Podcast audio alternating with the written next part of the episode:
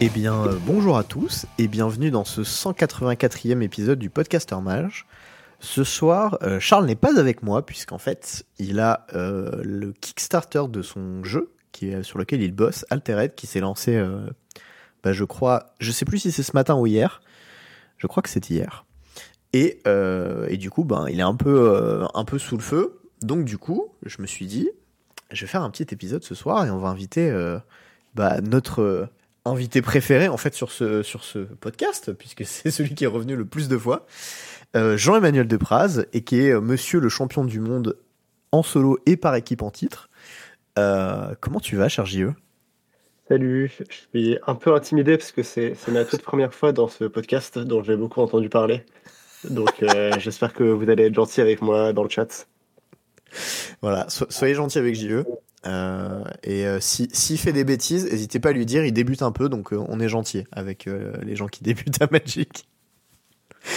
Voilà, Bon. mais sinon super content, super content d'être là. je pense qu'on on a partagé, on a passé une semaine ensemble avec Théo en Belgique dont on va beaucoup vous parler. Ouais, avec Nico et Alexei aussi d'ailleurs, les, les teammates. Euh, bon, du coup, petit, petite, euh, petit blabla habituel. Donc, vous pouvez nous retrouver sur les plateformes qui sont Podbeans, Spotify, iTunes, Deezer et Podcast Addict. Il y a aussi le Discord euh, où ça raconte plein de trucs et de Magic et pas que de Magic d'ailleurs.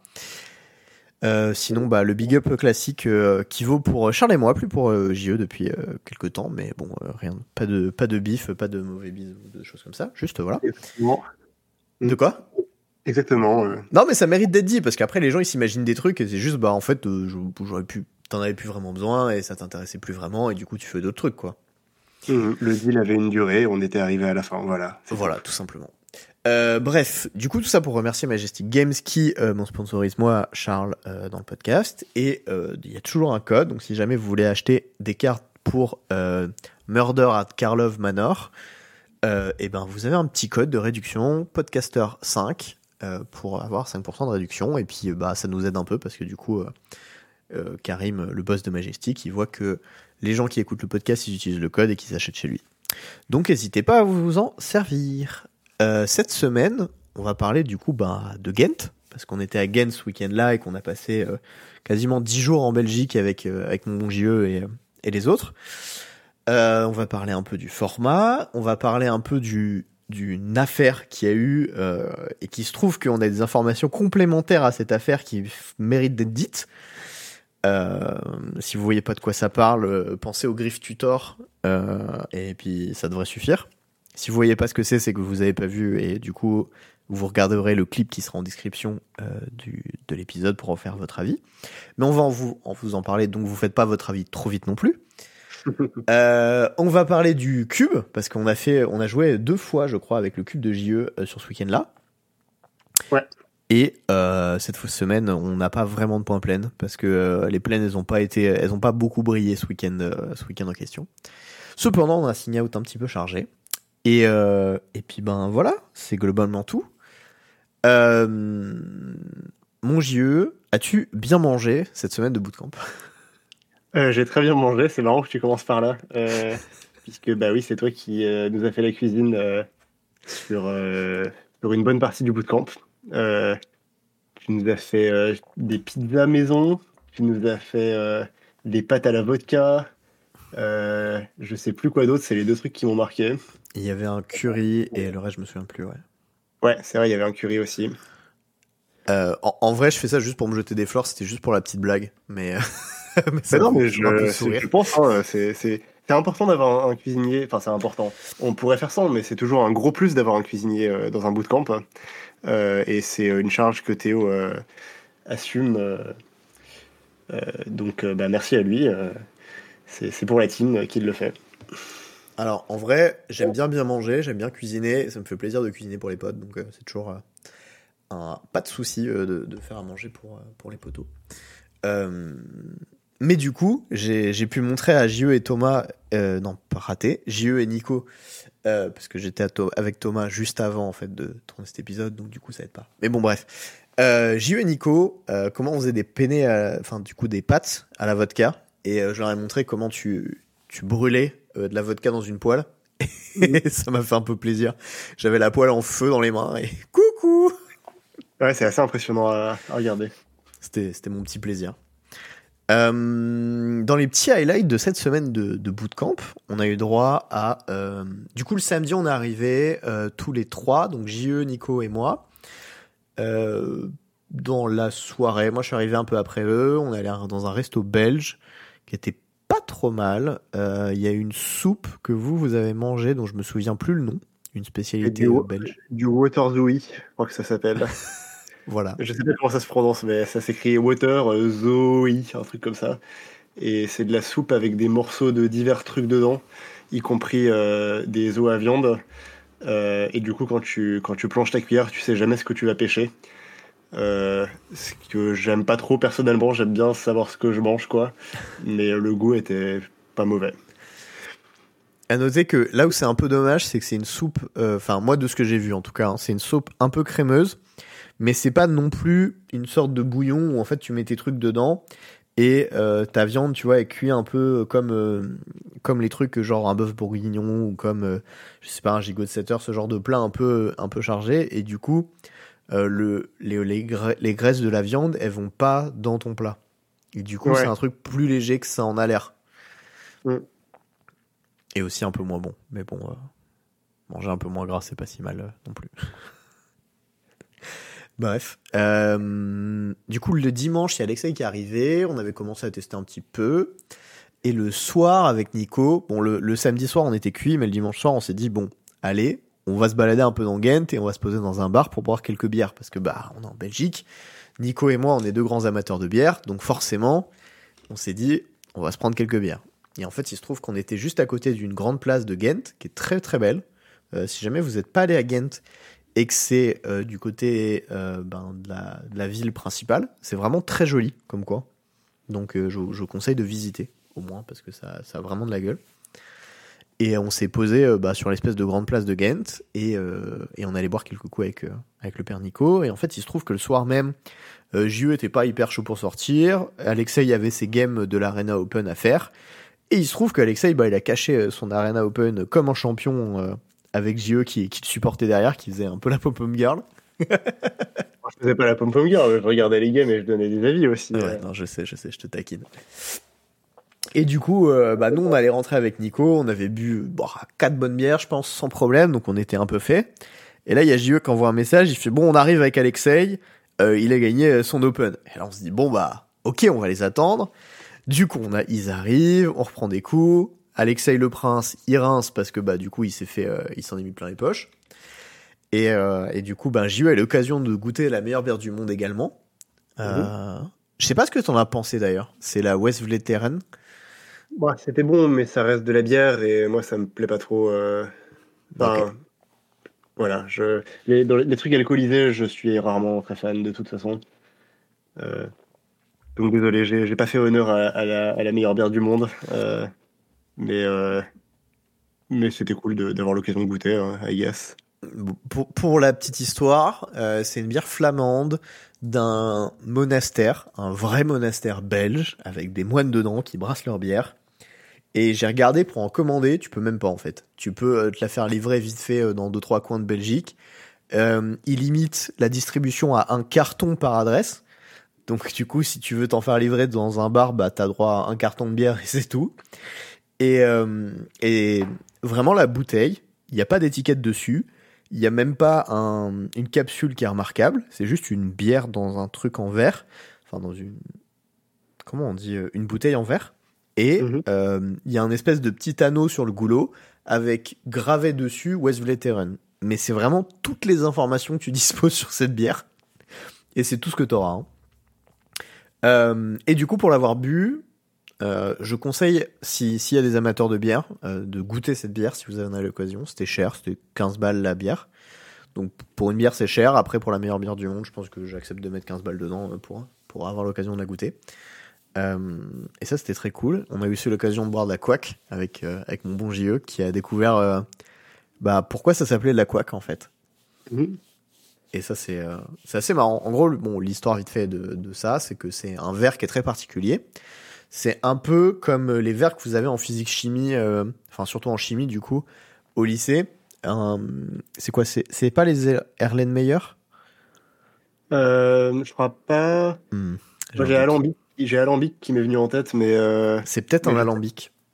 ouais, enfin, il y a une sorte de poche gonflée en bas, C'est ça. euh, avec un petit. Euh, pareil, ça se rétrécit sur le milieu. En Euh, gros, faut voir, c'est un espèce de cône qui descend jusqu'au bout, et au bout, il y a une espèce de gros, de gros réservoir, une boule. Et la raison pour laquelle ça s'appelle la couac, c'est que la couac s'est servi dans ces verres-là. C'est des verres qui sont également produits par la brasserie. Enfin, pas, pas la brasserie elle-même, mais c'est c'est leur marque, quoi. Et, euh, et en fait, quand tu arrives, quand ta bière elle descend cette espèce de goulot euh, tout en bas avant la poche, et ben quand l'air il s'engouffre là-dedans, ça fait un, bruit qui fait qui claque en fait, qui quack. D'où le nom de la bière. Donc voilà, on a eu l'occasion de, de boire ça le dimanche soir. Du coup, évidemment, moi et Nico le lundi matin, on était un peu fracassés parce qu'on avait bu beaucoup de bière avant qu'ils arrivent. JE était un peu dans le même état. Ouais, euh, j'avoue que je m'y attendais pas forcément, mais c'est vrai que je bois très peu d'alcool, donc euh, 50 centilitres de bière, ça suffit. Et je, je sais pas, je crois que c'était le contenu, euh, c'était à peu près 50 centilitres, non T'as euh, bu 83 centilitres au total. Ouais, bah c'est beaucoup pour moi, genre vraiment beaucoup. Et, euh, et le lendemain matin, j'ai mis une heure et demie à vraiment émerger. j'étais Ouais. pas, j'étais pas très bien. Disons qu'avant midi, il était pas très actif, le bonhomme. Mais Ouais. moi non plus, hein, clairement. voilà. Ceci dit, quand même, pour ta défense, la Quack, c'est une bière qui est à 8 degrés et demi. Et la Wesley Terrain, c'est un bon 10 degrés bien tassé. Donc du coup, c'est pas des bières non plus euh, de... C'est pas d'Anneken, quoi.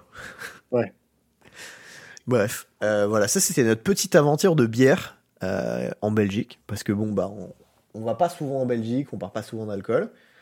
Mais là, bon, euh, c'était quand même l'occasion. Puis moi, je, j'aime beaucoup la bière. Et Nico également. Et il se trouve que ben, Nico est belge. Donc, il a pu me faire découvrir des petits trucs. Et ça, c'était très sympa. Maintenant, parlons un peu plus de Magic dans ce bootcamp. Parce que ben, c'était quand même euh, le, highlight de, de ce qu'on a fait.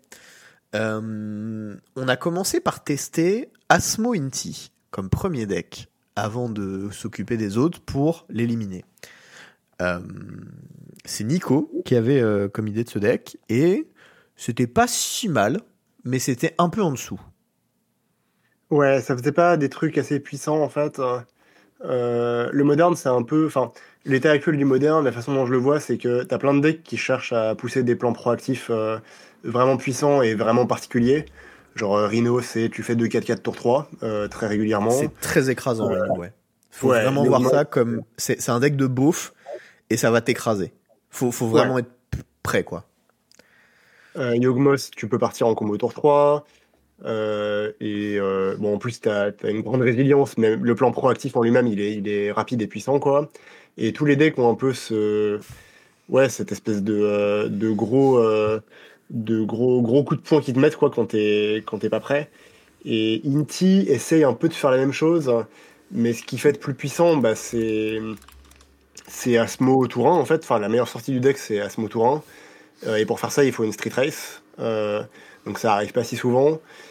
Et le reste du temps, bah, tu te retrouves à ouais, tu poses ton Inti, euh, tu poses ton Asmo derrière, tu commences à faire de la value avec Cookbook, mais c'est un petit peu gentil en fait euh, par rapport à ces decks-là.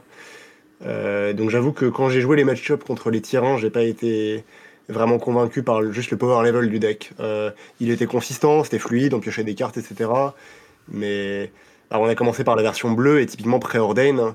Euh, dépenser un mana bleu pour faire un préordain, tu te faisais un peu time walk en fait. hein. C'est triste à dire, mais, Ouais. mais t'as vraiment besoin d'affecter le board plus que ça dans ce format. Preordain, ça marche à peine, et pourtant la carte était banne il y a pas si longtemps. hein. Ça Ouais. marche à peine et uniquement dans Murktide, quoi. Globalement, ça se résout à ça, quoi.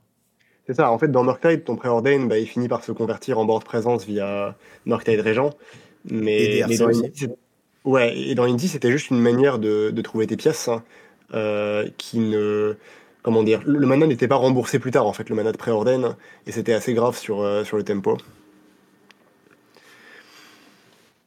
Donc voilà, Euh, on a dismiss assez vite euh, la version bleue pour cette raison. On est passé sur la version noire d'Inti qui jouait le one drop noir, Stalactite Stalker.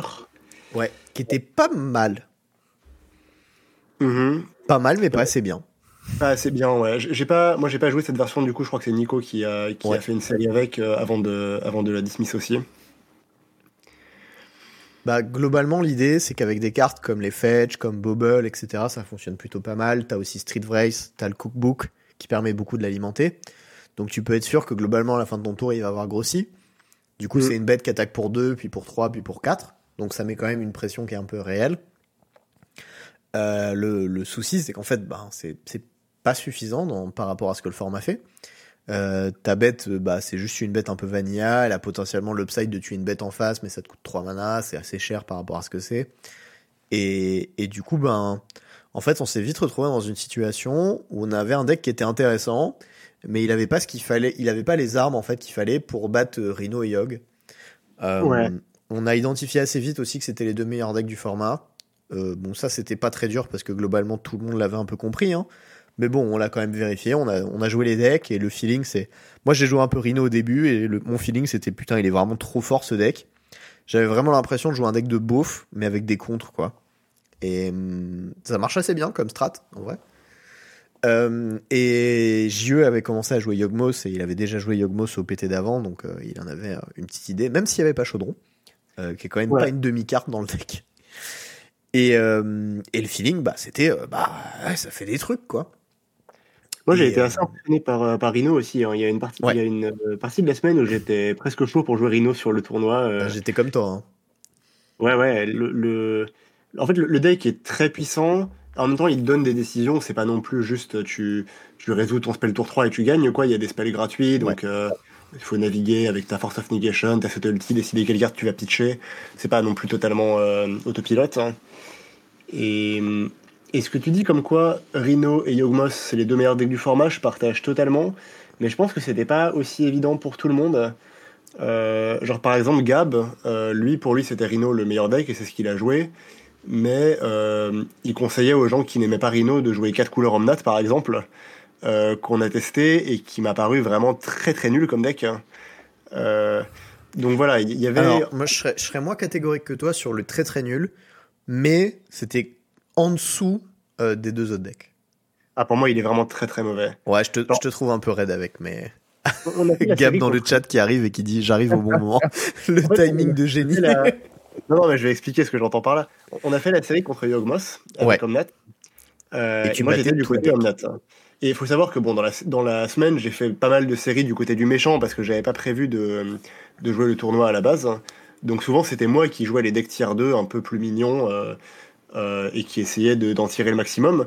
Et c'était rarement euh, horrible. Enfin, genre Murktide, j'ai pris du plaisir à le jouer, j'ai gagné des games. Livingen, j'ai pris du plaisir à le jouer, j'ai gagné des games. Et 4 couleurs Omnat, c'est vraiment le moment où j'ai eu un truc entre les mains euh, qui était censé être un, deck de moderne que les gens jouaient et avec lequel ils gagnaient des games. Et je ne comprenais pas comment c'était possible en fait. Il y avait une carte qui était The One Ring, avec laquelle je pouvais vaguement espérer faire des trucs. Et autour de The One Ring, toutes mes cartes étaient nulles à chier et il n'y avait pas de plan de jeu. C'était vraiment juste, je, je... t'as des removals un peu partout qui sont censés gérer les problèmes, mais ils les gèrent pas du tout. Euh, genre, t'as aucune carte qui, qui trade avec un Rhino favorablement. Et contre Yogmoth, tu te retrouves à faire des bolts sur des, sur des trucs qui, qui sont pas les cartes importantes. En fait, les cartes importantes du match-up, c'est Yogmoth et Grist. Et t'as un nombre très limité de réponses à ces deux trucs-là. Et si tu pioches pas exactement autant de ces réponses qui piochent de Yogmoth et de Grist, t'as juste perdu. Et ton seul out, c'est ce- c'est The One Ring. Et c'est vraiment ce feeling où. The One Ring, c'est une carte que j'aime pas du tout parce que t'as as plusieurs decks en moderne qui, qui ne pourraient pas exister sur la carte. Et 4 couleurs Omnat, c'est vraiment euh, le, ouais, le, le paroxysme de ça en fait. Si tu n'as pas The One Ring dans le jeu, bah, tu finis par t'épuiser, tu pioches des landes, tu pioches des halflings, tu pioches des Vrennen Six qui piochent des landes et des Teferi qui piochent des landes, et ton deck c'est que des landes. Ah, Et- Je trouve que c'est tout aussi vrai pour Mono Black Coffer, mais en dehors de ça, je suis d'accord. Ouais, c'est possible que j'ai pas joué Coffers, donc peut-être j'aurais eu le même diagnostic dessus. Mais en tout cas, voilà, ce qui se passait dans les parties, c'est que bah, le joueur de 4 couleurs, il faisait ses Planeswalkers et ses machins, et il espérait piocher un One Ring à un moment. Et s'il le piochait pas, bah, il terminait la partie avec 5 landes en main et, et qui qui, s'était fait épuiser les deux tiers de son deck, mais bah, le tiers restant gagnait quoi. Et quand il piochait The One Ring, souvent ce qui se passait, c'est que bah, tutorisait une mythe ou piochait naturellement une mythe et le gérait. Et du coup, retour à la caisse départ, il faut que tu pioches un deuxième One Ring. Donc voilà, c'était vraiment c'est le moment le plus désagréable que j'ai que j'ai passé de la semaine à, jouer à Magic euh, 4 couleurs Omnat. Euh, un, un petit truc quand même, euh, on, spoil un petit peu la suite de l'épisode, mais pour euh, solidifier un peu ce qu'on dit, le top 16 de l'event, il y avait 6 Yogmos et 5 Rhino dans le top 16. Donc 11 decks sur 16, c'était ces deux decks. Et je pense que nous, on n'avait pas trop de doute sur le fait que c'était les meilleurs decks du format.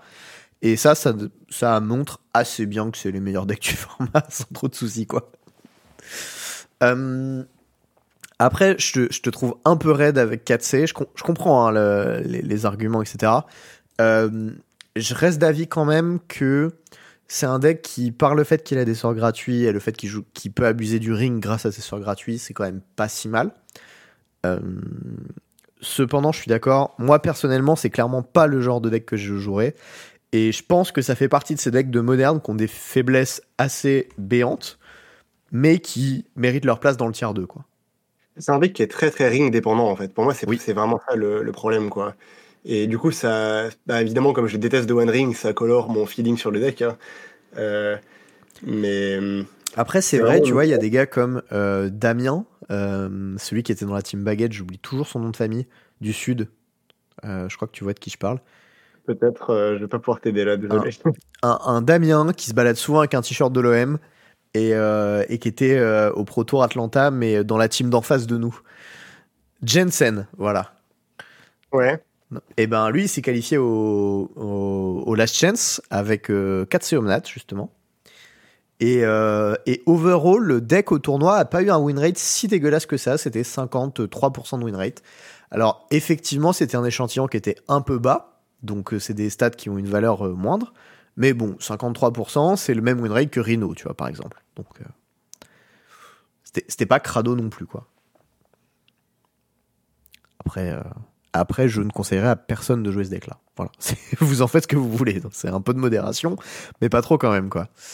Euh, donc ça, ça fait parmi les trucs qu'on a testés. Euh, moi, j'ai longtemps hésité entre Rhino et Yogmos. Euh, J'aimais beaucoup le feeling de jouer Rhino parce que c'était assez. En fait, c'est bête, hein, mais quand tu joues un deck qui est assez facile, ça fait beaucoup de bien parce que quand tu joues des decks comme Yogmos, c'est incroyablement complexe à jouer. Et du coup, les erreurs que tu fais tu vas avoir tendance à en faire quelques-unes par partie parce que tu peux pas toutes les éviter. Tu peux pas jouer parfaitement ce genre de deck. Ou alors il faut des milliers de gains, etc. Et bah même JE, tu vois, typiquement à la fin du jour 1, j'ai regardé une de ses parties, il était un peu fatigué, il a fait des conneries et, et on en a parlé après. Et il était en mode bah ouais ouais, je me suis couré. Et, et moi, tu vois, genre qui ai un peu joué le deck, je suis sûr d'avoir fait des erreurs avec. Je les ai pas toutes vues. Et, euh, et je pense que ça m'a un peu coûté du win rate. Donc euh, le, le fait d'avoir un deck comme Rhino, qui quand même un plan de jeu qui est extrêmement écrasant, qui se base juste sur une carte que tu vas cascader, et euh, qui a cette possibilité en fait de gagner la game un peu tout seul juste parce que tour 3 tu fais Rhino et que ton oppo il a pas un deck qui est, amené à battre ça facilement. Et qu'en plus il a des sorts gratuits derrière, genre tu peux faire une Fun ou une Subtlety en plus euh, de ton spell cascade et de mettre 10 de patates sur le board, ce qui est incroyablement puissant à hein, Magic, hein, faut pas l'oublier. Euh, et du coup, ça, c'était vraiment un deck que j'ai beaucoup, beaucoup considéré jouer au début. Et, euh, et en fait, l'argument qui a fini par me solidifier sur euh, Yogmos, c'était qu'en fait, Rhino, c'était un deck qui était un peu moins bien contre les tiers 2 que euh, Yogmos. Ouais, et, Yogmos, c'est un deck qui n'a pas de très mauvais match-up. Ouais. Euh, ses pires match-ups sont Rhino et probablement Livingen dans second. Et c'est des match-ups qui sont pas en dessous de 40-60. Euh, je mettrais Rhino entre 40-60 et 45-55 avec le, la liste actuelle de Yogmos, donc qui joue euh, le Soulless Jailer en side et, et, les deux calices. Et du coup, c'est un feeling qui est assez agréable parce que tu te dis que tu vas jamais être euh, foutu sur un pairing.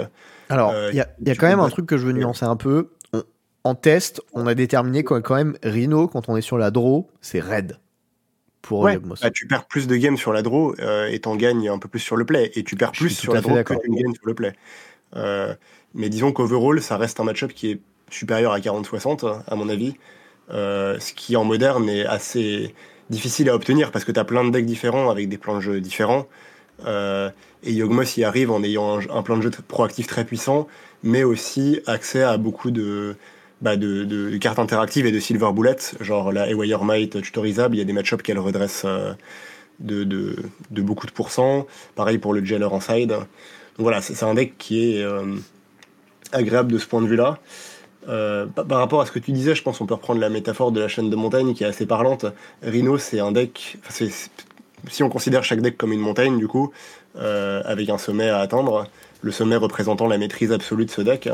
Rhino, c'est une montagne qui est incroyablement haute euh, par rapport à la facilité à la gravir.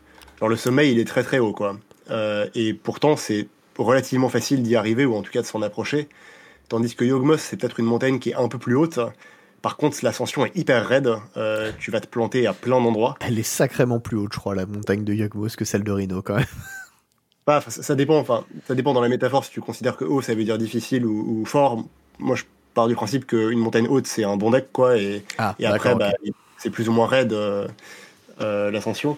Mais, mais du coup, ce que je voulais dire, c'est que Yogmos, c'est un deck qui peut-être est un moins bon choix pour un tournoi si tu as une semaine pour pratiquer, comme c'était notre cas.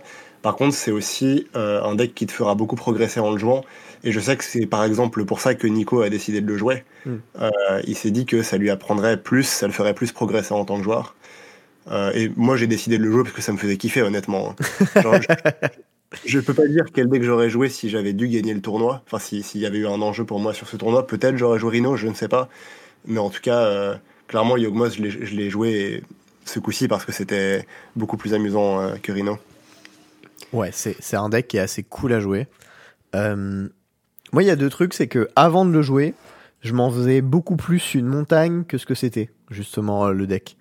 Euh, j'avais l'impression que c'était bien pire que ce que c'était.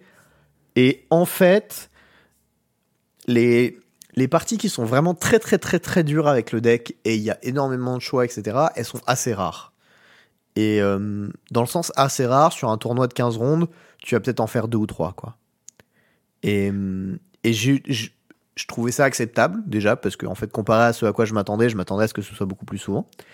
Euh, il y avait des trucs que en fait moi je voyais pas parce que des fois j'étais un peu timide sur le fait de saquer tout mon board en réponse à un removal sur Yogmos et de piocher 10 cartes. Et ben en fait il se trouvait que souvent c'était la bonne solution parce qu'en fait tu repiochais un Yog et tu repiochais un Wall et derrière tu faisais cordes et machin et trucs.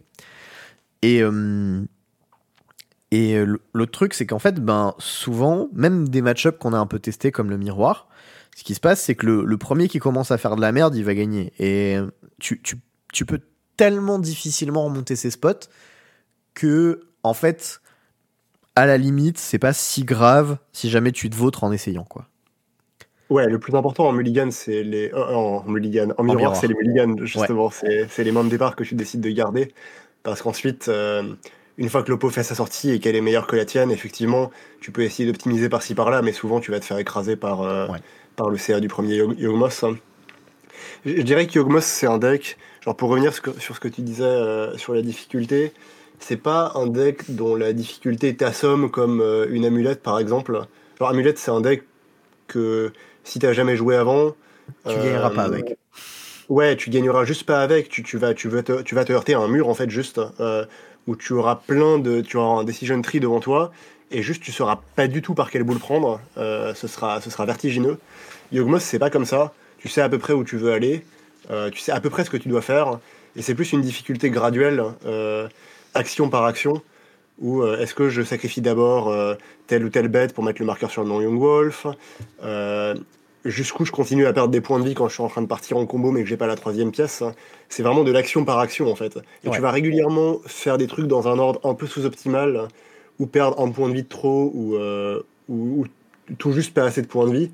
Mais il y a assez peu de games que ça va vraiment te coûter. Et bah, quand ça va t'en coûter, tu vas le ressentir. Et un peu comme pour Phoenix, tu vas te, tu vas te dire Ah ouais, là j'ai merdé au tour, euh, au tour 7, euh, j'aurais dû perdre un point de vie, sacrifier une bête de plus. Et, et c'est là-dessus que j'ai perdu. Mais dans le grand ordre des choses, la plupart des games où tu es en train de partir avec Yogmos, tu vas quand même les gagner. Ouais. Donc c'est un peu moins punitif, je dirais. Et puis, en fait, c'est surtout que c'est beaucoup plus impressionnant que ce que c'est réellement. Je trouve. Parce que quand tu vois des, des, gens jouer le deck, quand tu vois des tables, des gars qui jouent le deck ont un peu l'habitude, tu te dis putain, mais pourquoi est-ce qu'il sacrifie ça? Pourquoi est-ce qu'il y va aussi mm. dit? Pourquoi est-ce que machin? Pourquoi est-ce que truc? Et en fait, c'est un deck qui marche très bien avec des heuristiques euh, un peu basiques. Genre, euh, typiquement, tu vois, dans le miroir, bah, la meilleure façon de gagner le miroir, c'est de faire Yog T3 et de, partir de là, en fait. Euh, typiquement, des choses un peu bêtes, mais quand tu peux faire un Yog, en général, faut le faire. C'est globalement ta meilleure carte à corde dans tous les scénarios, à part quelques exceptions, genre contre Ino, tu veux le faire en réponse d'une corde sur un Soulage Jailer, et encore, c'est mieux de le faire sur un Yogg dans les scénarios où tu as suffisamment de board pour battre un premier Rhino, parce qu'en fait tu vas piocher tellement de cartes derrière que du coup ça va être meilleur.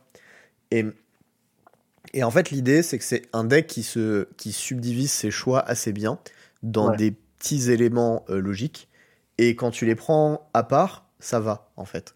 C'est beaucoup moins flippant que quand tu prends le deck en main et que tu commences à essayer de te chauffer la tête sur c'est quoi mon play optimal, machin.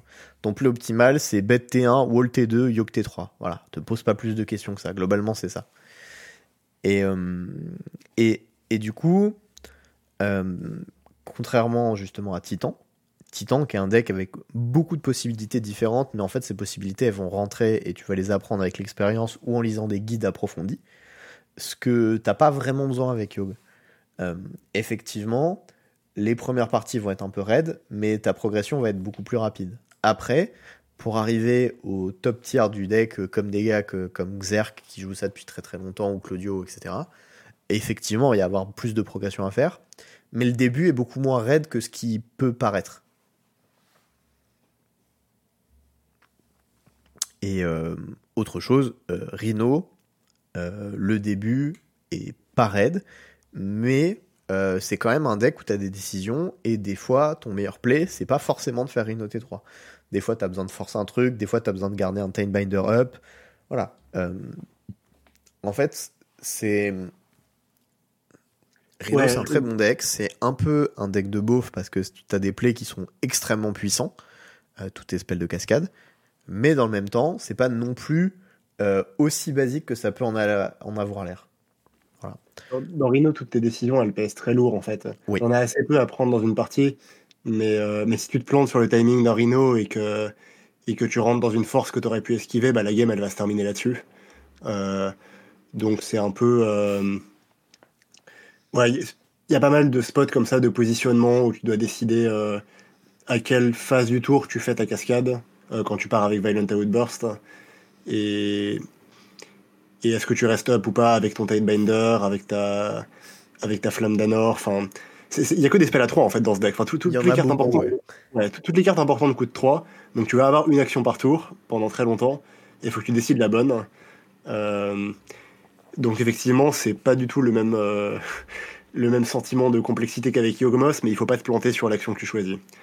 C'est ça. Tes erreurs vont coûter beaucoup plus cher. Et souvent, bah, justement, les erreurs dans Yog, quand c'est pas des erreurs euh, grosses, elles sont pas très graves.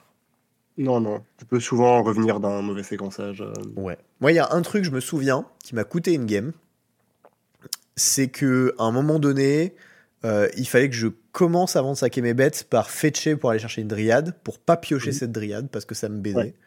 Et en fait, euh, je me suis vautré, j'y ai pensé, puis au moment où mon oppo a bougé, j'ai fait Ah, donc c'est là que je dois bouger, je commence à bouger, et là j'oublie de saquer mon fetch et d'aller chercher ma dryade. Et du coup, j'ai perdu la game dessus. Ça, typiquement, c'est le genre d'erreur un peu bête, mais qui peuvent te coûter euh, bah, un peu cher juste parce que bah, t'as fait une connerie, quoi, et ça arrive. Ouais, et ça va arriver dans une game sur beaucoup, parce que dans beaucoup de games, bah, tu te rendras juste pas compte que, que tu pouvais la piocher, cette dryade, tu la piocheras pas. Ouais. Mais euh, parfois ça arrive, parfois tu, tu pioches le.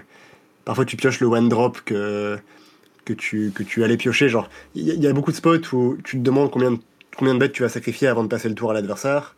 Et souvent, le, la draw que tu veux, bah, c'est soit une source de mana pour jouer le one drop que tu as en main pour terminer ton tour là-dessus, euh, soit piocher le one drop que t'as pas encore. Et du coup, tu sais pas jusqu'où creuser pour avoir le one drop en question. Et parfois, bah, le one drop, euh, il est pas. Euh, c'est pas la carte suivante, quoi. Euh, parfois, peu importe que tu pioches une carte de plus ou pas, t'auras pas le one drop.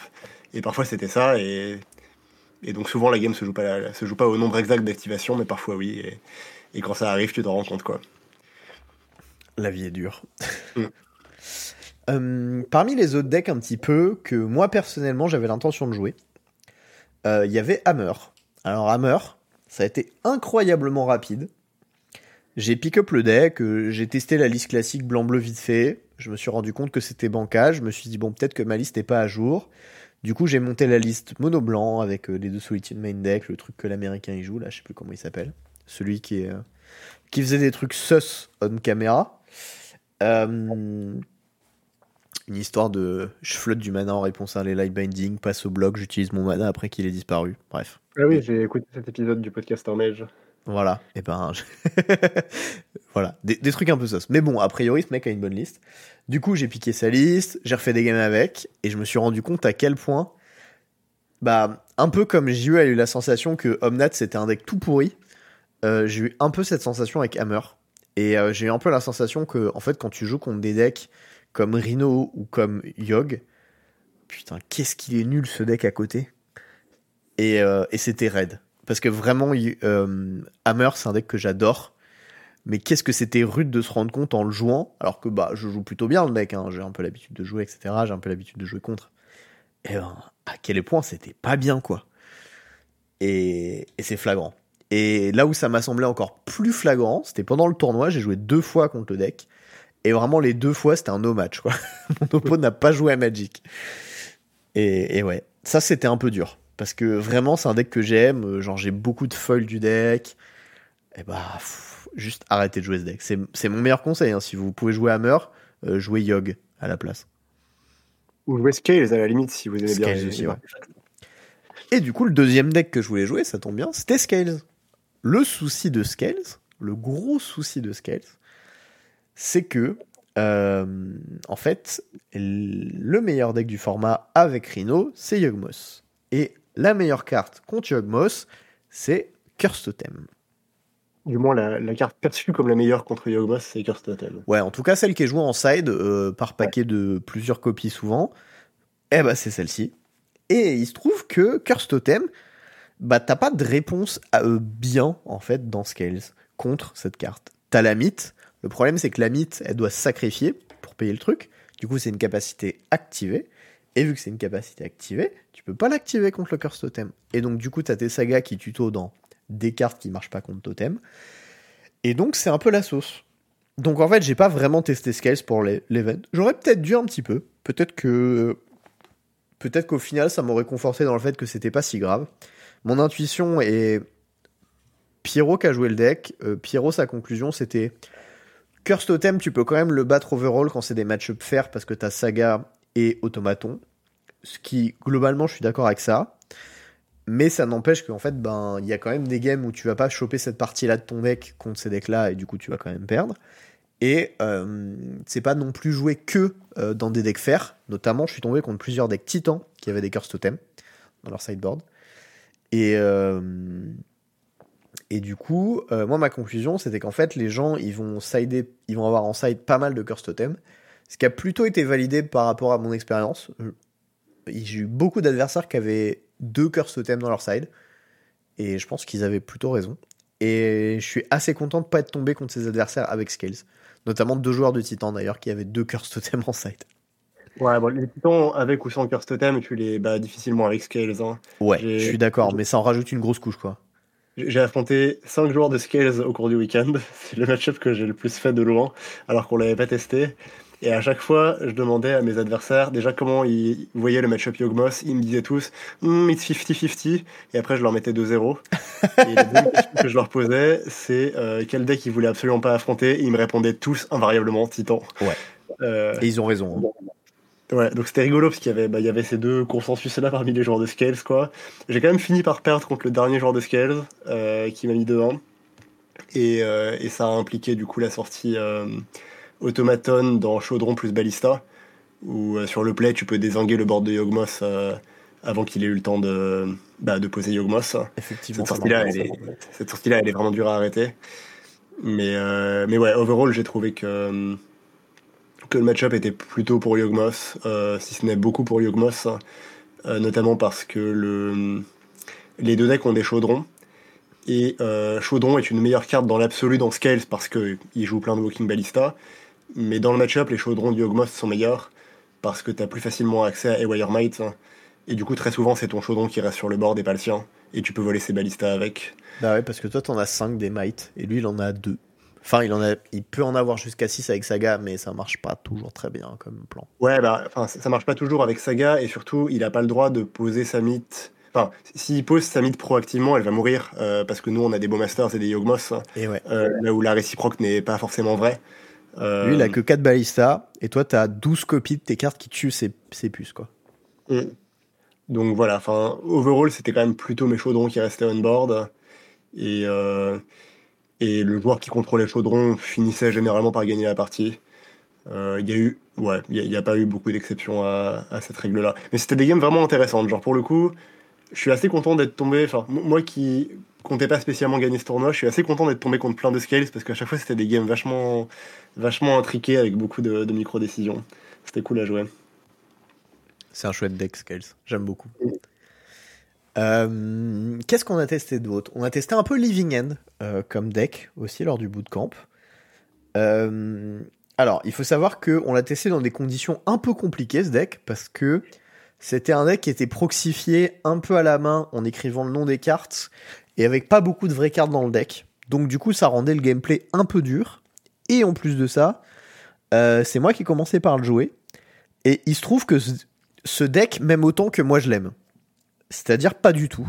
Euh, Et vraiment, il y, avait, j'ai testé contre Titan, contre Alexei, qui jouait Titan. Et c'était vraiment genre un sketch. La première game, j'ai pioché mes trois Living End.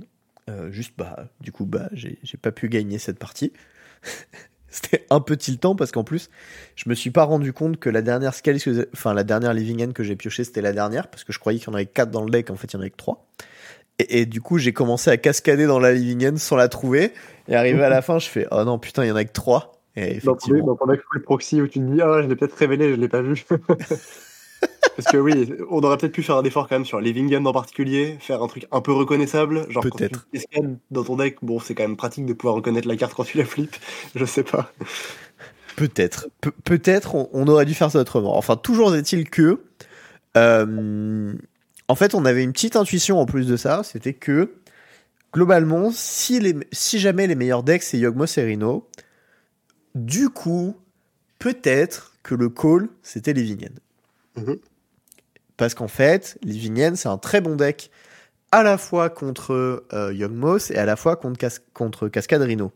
Parce que ben, les pâtés que tu fous, ils outperforment euh, à des tétra-kilomètres euh, les, les 4-4 de Rhino.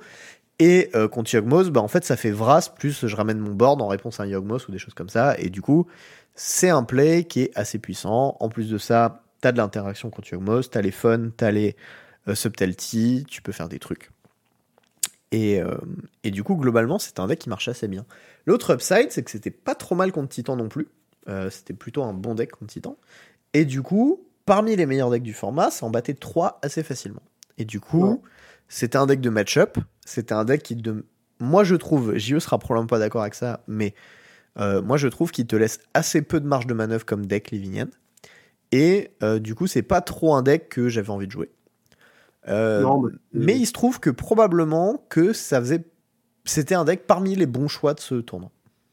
c'est de la marge de manœuvre à la Yogmoth en fait c'est c'est du séquençage c'est des micro décisions qui s'enchaînent et si tu prends pas la bonne c'est généralement pas très grave genre c'est dans quel ordre tu, tu cycles tes cycleurs et euh, et, euh, et quelle bête tu décides de réanimer en priorité quelle carte tu gardes en main pour pitcher sur euh, sur griffe si tu devais le piocher ou sur euh, ou sur un sort bleu Euh, voilà c'est pas ce deck ressemble plus dans le pilotage à Yogg qu'à Rhino en fait étonnamment malgré que ce soit un, un deck cascade euh, et pour ce qui est du positionnement, je pense que si on avait joué un PT et pas un RC, euh, il y a au moins une grosse team qui se serait ramenée avec Living End. Je suis Et on aurait eu plus euh, dans le field global. Mais que sur un RC avec une grosse diversité de decks différents et, et des gens qui veulent battre un peu tout, qui ont peur de trop focus, bah ouais, c'est plus logique que, que le deck soit pas représenté à, à, ce- à ce qui est selon moi sa juste valeur. J'avoue qu'il me faisait peur ce deck. hein. C'est aussi pour ça qu'au dernier moment j'ai j'ai rajouté une endurance dans le side euh, sur une force of vigor.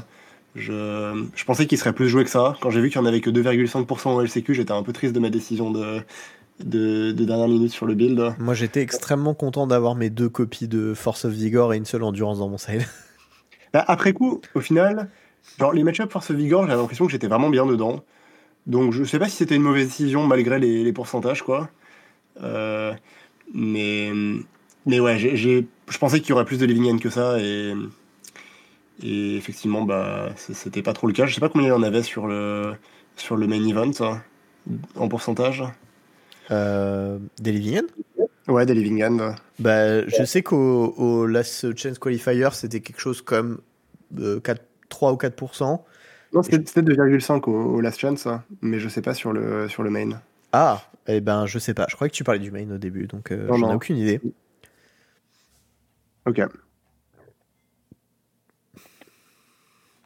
Mais du coup, ouais, euh, je pense que c'est quand même un assez bon deck, euh, bien qu'il soit très rigide et, euh, et que parfois tu t'aperçoives que, bah, que dès le tour 3, c'est fini, quoi. Genre que tu peux faire une première living end et qu'elle sera pas assez bien et que toutes les suivantes seront pires, ce qui est pas forcément un feeling très agréable.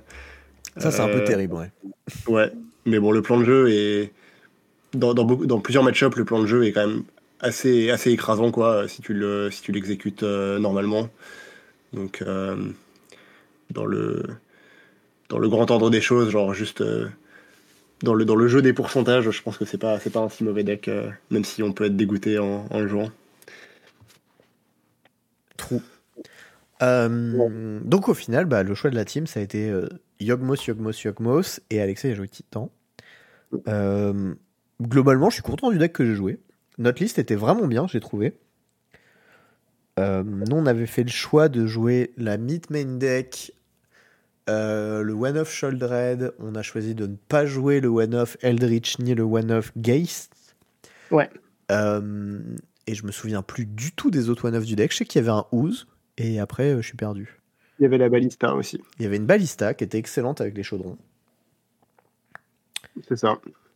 Et un Blood Artist qui était stock et une Charmy Dryad. Et je crois que Et on a joué 22 landes, dont la Dryad, avec deux Twilight Meyer finalement. Et zéro Candy Garden.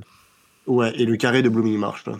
Euh, Aussi. Qui pas du tout stock, mais, euh, mais je pense qu'il est correct. Les arguments, c'est que le Tapland, il était bien dans les mulligans un peu crado qu'on pouvait se bouffer avec le deck, mais qu'en dehors de euh, le Tapland, c'est c'est Canley Garden, mais qu'en dehors de ça, bah, c'était quand même pas excellent. Ça faisait un petit body, donc du coup tu pouvais corder dans Yogmoth, mais en fait ça arrivait pas mal de spots où ça te caillait ton drop 3 dans ton drop 4, et du coup ça te décurvait, ce qui était un peu relou. Et euh, aussi, le nombre de sources d'hommes noirs était un peu limité du deck. Et du coup, on a choisi de les doser un peu. Donc, du coup, on avait les 4 marches et les 4 toilettes Mayer. Un des autres arguments de Toilette Mayer, c'était aussi que c'était vachement bien pour les proliférations du Yogmoth. Parce que, en fait, tu pouvais garder ton Wall of Root up plus euh, ta Toilette Mayer et du coup activer euh, le Yogmoth sur la prolif autour de ton adversaire directement derrière avec un seul land up, ce qui est pas trop possible avec le deck en dehors de noble ignoble hiérarche. Nous, on avait choisi d'ailleurs de jouer Goose à la place de ignoble hiérarche, qui était aussi un bon choix, je suis convaincu. Mhm. Euh, et, euh, et non, du coup, voilà, c'était à peu près tout sur la decklist. En side, on avait une Melira qui était un peu sweet contre le Mirror, mais qui dans les faits marchait pas tellement que ça, en fait, je crois. Ouais, il aurait fallu plus de miroirs, je pense, pour justifier le slot. Genre, ouais. elle te donnait pas assez de win rate euh, par rapport à, ce qu'on aurait pu mettre à la place.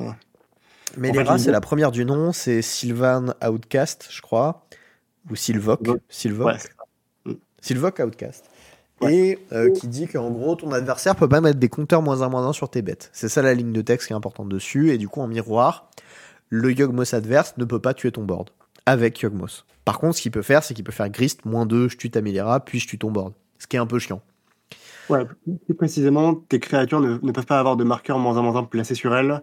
Donc, ça marche aussi pour toi, c'est vrai. Ouais, tu peux pas cibler ton Young Wolf euh, avec Yogmos pour lui mettre un marqueur moins 1 moins 1 s'il avait un plus 1 plus 1. Tu dois d'abord sacrifier Melira avant de, de, faire cette opération. Ce qui est dans les faits, moins grave quand même. Mais... Oui, dans, dans, les faits, si tu t'apprêtes à partir, c'est pas très grave. Hein, tu commences par sacrifier Melira. Et l'idée, c'était vraiment que souvent en miroir, le premier qui résout son Yogmos a gagné et oui. que sur la draw, c'est difficile de faire en sorte que ce soit toi le premier. Donc, euh, donc avoir une Melira te permettait de euh, au moins garder ton board, euh, ne pas te le faire raser par le Yogg d'en face, parce que bah, généralement c'est le play. Hein. Tu poses ton Yogg, tu sacrifies tes dorks pour tuer les dorks adverses pour qu'ils puissent pas piocher des cartes avec son Yogg, voire pas le poser. Ouais. et du coup, avec une Melira, bah, tu, tu gardais ton board et derrière, c'était derrière vous étiez en, en symétrie. quoi. Mais c'est vrai que dans les faits, ça se produisait pas si souvent que ça je suis, je suis overall assez d'accord avec ça. C'était un truc qui était sweet, mais qui a pas été assez testé. Et bon, bah, dans les faits, euh, si vous avez envie d'être blindé dans le miroir, euh, vous pouvez mettre ça en one-off dans votre 75. Mais c'est pas, c'est pas une grosse dinguerie. Voilà. S'il y avait une carte que je devrais changer du deck, ce serait celle-ci, je crois. C'est tout. En fait, ma grosse déception avec cette carte, c'est qu'on n'avait pas le temps de l'accorder. Enfin, dans son usage principal, qui était de, de la sneak avant le premier Yogmoth Adverse, bah, du coup, on n'avait pas le temps de l'accorder. Et finalement, au lieu d'avoir 5 Melira, on en avait réellement qu'une et on devait la piocher naturellement pour qu'elle soit bien. Euh, et pour l'avoir pioché naturellement, c'était même pas si bien. Ouais. Bon, je pense que c'était pas mal, mais, mais oui, ça, ça valait sans doute pas assez, assez cher. fun fact, la meilleure utilisation que j'ai eue de cette Melira, c'était contre Hammer. Voilà. Ok, marrant. Tu l'accordais du coup euh, sur un Ça, ça m'est arrivé une fois de l'accorder en réponse à un Nexus qui m'attaquait. Ok. Du coup, c'était bien. Pour info, euh, si jamais vous cordez une Melira en réponse à une activation de Nexus qui va vous buter, euh, bah en fait, le Nexus, il vous met 0 points de dégâts. Mhm. Voilà, c'est cadeau. Sauf si le contrôleur de Nexus a un mana up et peut le réactiver avant les dégâts pour lui redonner euh, Infect, hein, parce que c'est une question de, de couche. Si, si. Ah, ah si, si. oui, je t'assure. Ben, on en avait parlé pendant le. Pendant oui, je crois que justement, la conclusion, c'était l'inverse. C'est-à-dire que en fait, ça marche si le Nexus a été activé avant l'arrivée de Melira en jeu. Non, s'il est activé avant et que tu fais Melira, bah, il perdra Infect et il te mettra rien. C'est le. Écoute, je suis, quasi sûr que si jamais tu as une Melira en jeu et qu'il anime son Nexus avec Infect, euh, tu prendras zéro dégâts. Ok, alors c'est possible que je m'en souvienne à l'envers. Ouais. Mais en tout cas, il y a un cas où il te met 0 et il y a un cas où il a infect quand même. On est d'accord avec ça? Je me souviens plus. Mais je sais que moi, le cas qui m'est arrivé, c'est que mon Oppo, il a activé. En réponse à l'activation, j'ai cordé dans le Melira. Il a dit OK. Il n'a pas compris. Et ensuite, il m'a attaqué, il a mis un marteau dessus et je suis pas mort. Ok, tu l'as fait en réponse à l'activation. Ouais. Très bien. Bon, en tout cas, c'est pas l'usage premier de la carte. Et, euh, non, clairement euh, pas.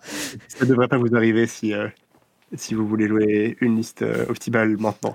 En vrai, la, réalité, ce que j'aurais pu faire, c'était juste corder dans un beau master et pinguer son excuse en réponse. Mais c'était quand même vachement plus sweet de faire ça. Mhm. Bref. tout ça pour dire, du coup, Yogmoth, c'est un bon deck. On est globalement assez content de l'avoir joué à ce tournoi. aussi, c'était le deck le plus joué qui avait le plus haut win rate. Euh, parmi les 5 decks les plus joués, je crois il était à 54%, Rhino était deuxième à 53%. On avait aussi identifié que Scam, en fait, c'était un peu un deck de merde et il avait genre 45% de win rate, je crois, sur le tournoi au 46. Ouais, Scam, c'est un deck qui a été vraiment surestimé parce que, euh, parce que les gens avaient l'habitude de le jouer en close decklist, en fait, à mon avis. C'est un deck qui donne l'impression qu'il serait meilleur en open decklist ou pas beaucoup moins bon parce que bah il joue des cartes interactives. C'est pire, de très loin. Mais en réalité, il est bien pire parce que ce qui se passe, c'est que euh, quand tu joues contre Scam et que tu sais que c'est Scam, tu vas garder n'importe quelle main de départ avec des landés des spells. Euh, et ça affecte énormément le potentiel de scam du deck. Euh, ça fait que, bah, bon, d'une part, ses saisies sont moins fortes, parce que tu as plus de redondance, mais d'autre part, même quand tu scam, bah, tu as les landes pour jouer tes top decks, et, et tu peux plus facilement en revenir. Ah non. Euh, Scam, c'était vraiment assez euh, médiocre comme deck. Euh, en test, y il y avait des, des play patterns qui étaient puissants, etc. Tu vois. Et bon, ça arrivait de perdre contre, hein, c'est pas non plus le pire deck du format. Mais clairement, il mérite pas sa place de top 3 des decks les plus joués du format. c'est mm. bien pire que Yogg, c'est bien pire que Yogg, pardon, que Rhino. Euh, je pense que c'est pire qu'Amulet, je pense que c'est pire que Murtide, je pense que c'est pire que Livingen. Et euh, voilà, je comprends pas pourquoi c'est cette position-là dans le, dans le format actuellement. Au passage, je pense qu'on a un petit peu sous-estimé Murktide, euh, notamment parce qu'on a joué une liste qui n'avait pas assez de Stern Scolding. Et, et, je sais que, que Arne a joué Murktide avec deux Scolding main et un Scolding sideboard, et qui disait être très satisfait du deck. Je crois qu'il a fait. Enfin, il avait un bon score fin de jour 1, il devait être à 8 ans. Et le joueur de Murtide que j'ai affronté, qui était peut-être dans la team d'Arneux, peut-être pas, mais qui avait aussi cette config-là, euh, bah, il m'a mis un peu en difficulté. Genre, j'ai gagné 2-1, mais c'était des games vraiment serrés et je me suis pas senti si avantagé dans le match-up. Dans le top 32, il y a deux Murktide Control. Euh, aggro, pardon. Enfin, bleu-rouge, crois. Il y en a un qui a fait top 8, mais je crois qu'il jouait Breach, celui qui a fait top 8. Ouais, il jouait 3 Breach. C'est ça, c'est Murktide avec 3 Breach main deck. Et l'autre, qui a fait top 32, c'est la liste plus classique euh, du deck, avec 3 Murktide, 3 Shredder, 4 DRC, 4 Agavan.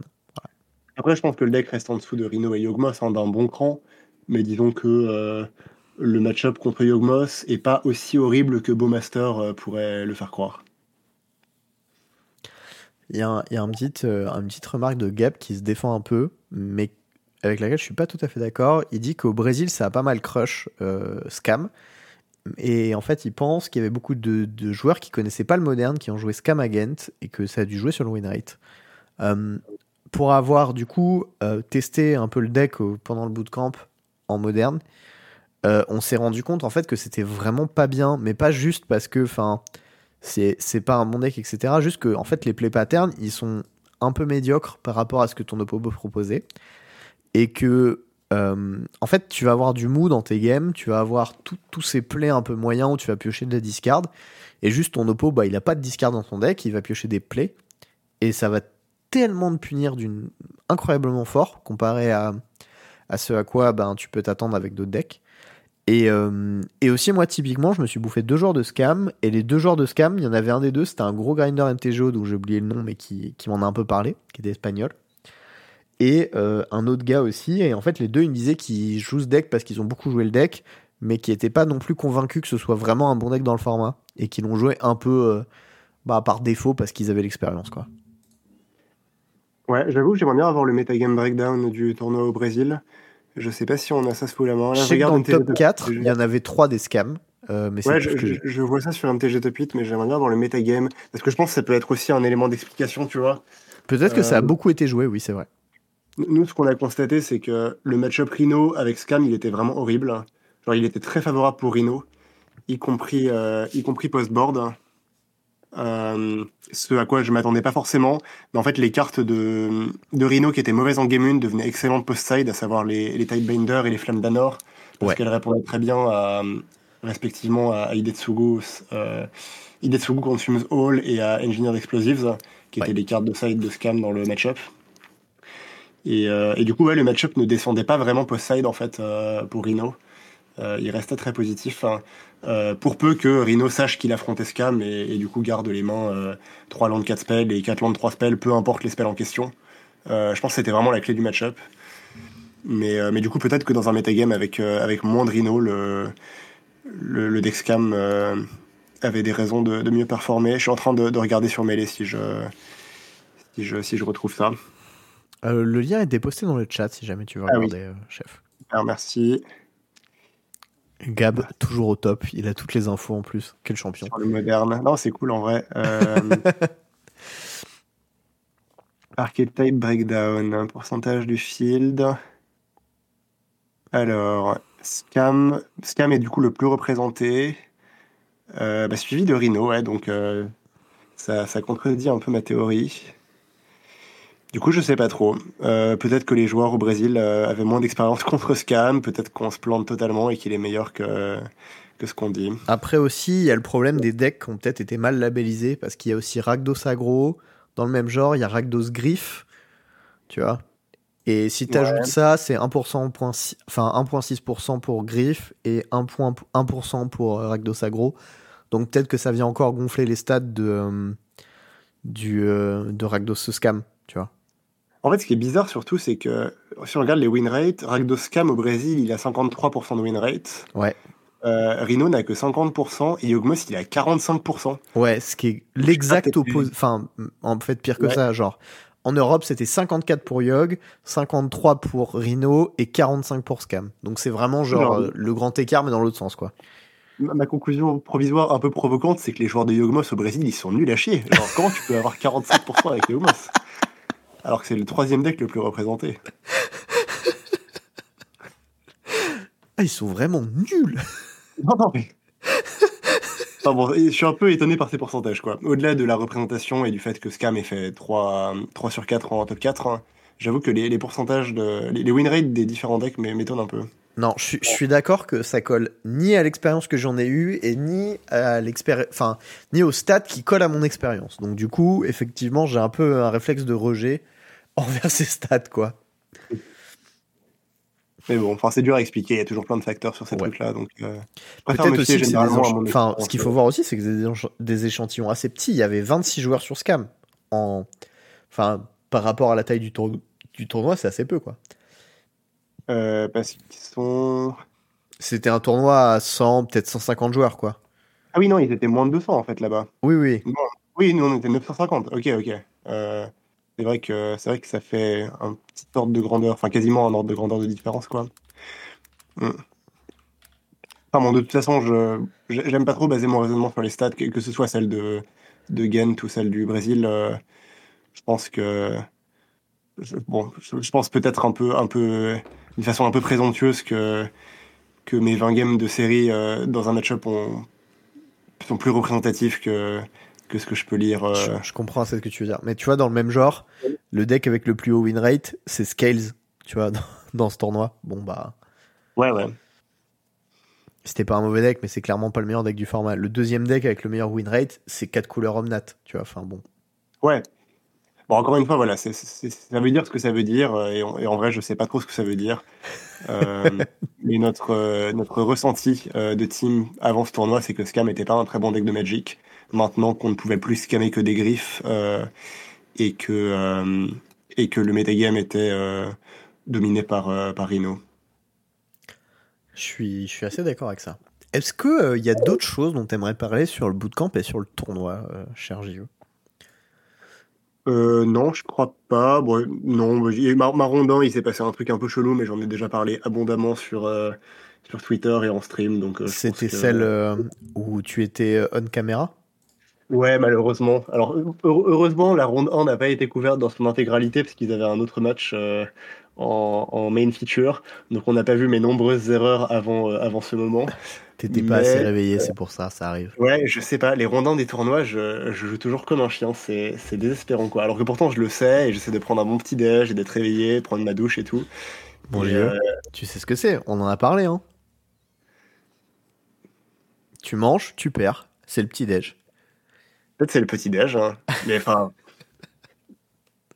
Peut-être, écoute, je ne sais pas. Mais en tout cas, voilà, j'ai assez mal joué ma ronde 1 et euh, il est arrivé à un point où, en plus de mal jouer, j'ai fait un play illégal, à savoir, euh, à savoir jouer un Blooming March euh, détapé alors que c'était mon quatrième land. Ah oui, mais ça, c'est c'est le play nassif, on l'appelle. Mais oui, mais c'est cette foutue Dryad Arbor là que j'ai plus le droit de mettre dans les landes, du coup je la mets dans les créatures et ça me baisse quand même dans l'autre sens. C'est quand même. euh, À quand cause de Gab, on n'a plus le droit de foutre notre Dryad Arbor dans, les landes, dans nos landes. Bon, en vrai, c'est pas de la faute de Gab, c'est la faute de ces débiles qui ont pris une Dryad Arbor qui ressemble à une forêt. Ça, c'est- ça c'est la, la première connerie qui s'est passée. Mais du coup, Non. ensuite, il y a Gab qui s'est retrouvé à une caméra et qui a perdu une game parce que son oppo, il a planqué sa Dryad Arbor qui ressemblait à une forêt dans ses landes. Et donc, du coup, ensuite, les judges, ils ont dit, bon, bah, ce qu'on va faire, c'est qu'en fait, votre Dryad Arbor, vu que c'est pas un terrain, vous devez pas le mettre avec vos mais avec vos créatures. Et du coup, ce que JE a fait, sauf qu'en fait, il a oublié que sa Dryad Arbor, c'était un terrain. Et du Bah coup, oui. il a landé son Blooming Marsh on tap alors que c'était son quatrième land. Le, le pire, c'est que ni moi ni mon oppo ne s'en sont rendus compte et les- le judge à côté non plus. Euh, heureusement, le chat, pour une fois, a dit un truc euh, pertinent. Et, euh, et du coup, on est venu. le, le judge est venu intervenir sur la game un temps plus tard. euh, après que euh, le mana produit par Blooming Marsh avait déjà été relevant et m'avait déjà servi à accorder un jailer sur une cascade. Donc c'était c'était un peu tard. Et, euh, et bah, ce qui s'est passé, bon, autant raconter l'histoire jusqu'au bout maintenant que, Ah maintenant ouais. que je suis lancé.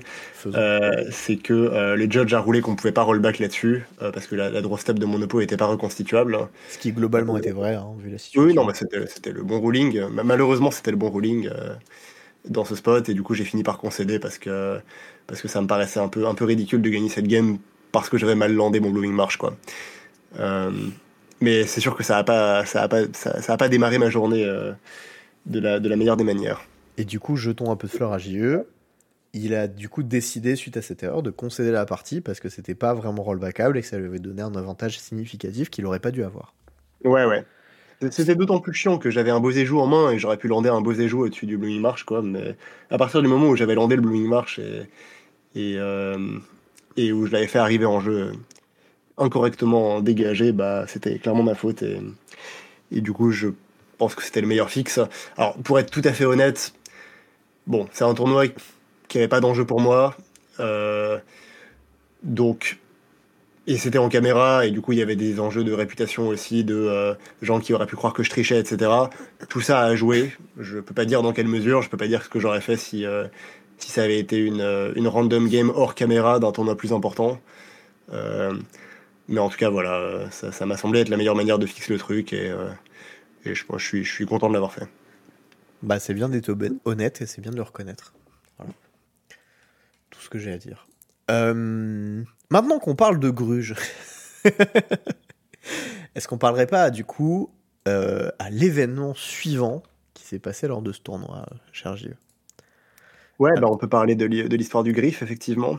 Bah ouais, parce que ça, en fait, il se trouve que l'histoire du Griff, euh, elle nous a tous les deux trigger assez fort elle nous a fait tous les deux avoir une réaction qui était pas la bonne pour une fois. Euh, il se mhm. trouve que on a tous les deux réagi en mode PTDR faut ban ce mec. Et euh, donc du coup je vous ai mis euh, bon la vidéo sera dans la description. C'est la, vidéo du clip Twitch qui est au ralenti. Il y a du son dessus. Je n'ai pas écouté le son, donc je sais pas ce que le mec raconte. Donc si jamais il raconte n'importe quoi sur la vidéo YouTube, je suis pas responsable, d'accord Moi, je l'ai écouté sans le son, j'ai juste regardé le play parce que c'était au ralenti et du coup, ça rendait le truc beaucoup plus clair. Voilà, c'est tout. Euh, donc du coup, qu'est-ce qui se passe? C'est ronde 2, il y a l'oppo de Piotr Glogowski et qui est Canister, qui joue un deck euh, tricolore éphéméride scam, je crois avec Atraxa, mais je suis pas tout à fait sûr. Euh, et en fait, il y a un moment, il fetch. Et lors de ce fetch, bah, il se trouve qu'il prend une griffe, qu'il la met au-dessus de son deck, et qui change pas sa la position de la carte du dessus de son deck en shufflant son deck. Suite à quoi, il prend son deck, il donne à son adversaire et il dit coupe mon deck. Ce que son adversaire fait et ensuite il reprend. Euh, je, vous conseille de faire une petite pause dans l'épisode si jamais vous n'êtes pas en live et de prendre ce temps-là pour regarder la petite vidéo d'une minute sur la question. Parce que euh, l'avis que vous allez vous en faire maintenant en regardant la vidéo va être significativement différent, je l'espère, de l'avis que vous aurez à la fin, euh, après avoir écouté euh, nos explications. Parce qu'en fait, il se trouve que nous, on a eu la même réaction que vous, en fait. On a vu ça, et on s'est dit, bah, faut ban ce type, il triche. Ah, faut le DQ, Moi, j'étais, ban, c'est autre chose, mais oui, pour moi, ça méritait clairement une DQ, en tout cas. Ouais, voilà. Bah, DQ, ce mec, il triche. Ce à quoi, suite à quoi, le lendemain, on a eu une conversation euh, je, crois qu'on peut parler du judge en question. Hein. Il avait dit qu'il voulait pas s'exprimer à l'écrit, mais qu'à l'oral c'était fine, non C'est ça? Je sais pas, mais on peut, en tout cas, on peut dire qu'on a discuté avec le, avec le judge staff du tournoi et, euh, et qu'on a eu des précisions en plus. Un, un, judge de confiance que vous connaissez tous, voilà. Ou probablement tous, j'en sais pas. Et, euh, et donc, bah, ce qui s'est passé, c'est que le mec, il fait globalement ce qui s'apparente sur la vidéo à un shuffle tutor qui est un shuffle tutor euh, dans les règles de Magic, à condition que tu saches que tu es en train de faire un shuffle tutor, c'est euh, une offense disqualifiable. Ce, ce à quoi, bah, en général, tu es suivi d'un ban parce que bah, tu as triché à Magic et quand tu triches à Magic, tu te fais ban. Bref. La situation fait qu'en fait, nous, en tant que spectateurs, il nous manque des éléments. Ces éléments, il se trouve qu'ils nous ont été clarifiés par le judge en question et qui on a longuement discuté le lendemain. Euh, avec euh, JE, moi et Nico. Et euh, suite à quoi on était plutôt convaincus du fait qu'en fait, il a probablement pas triché ce monsieur.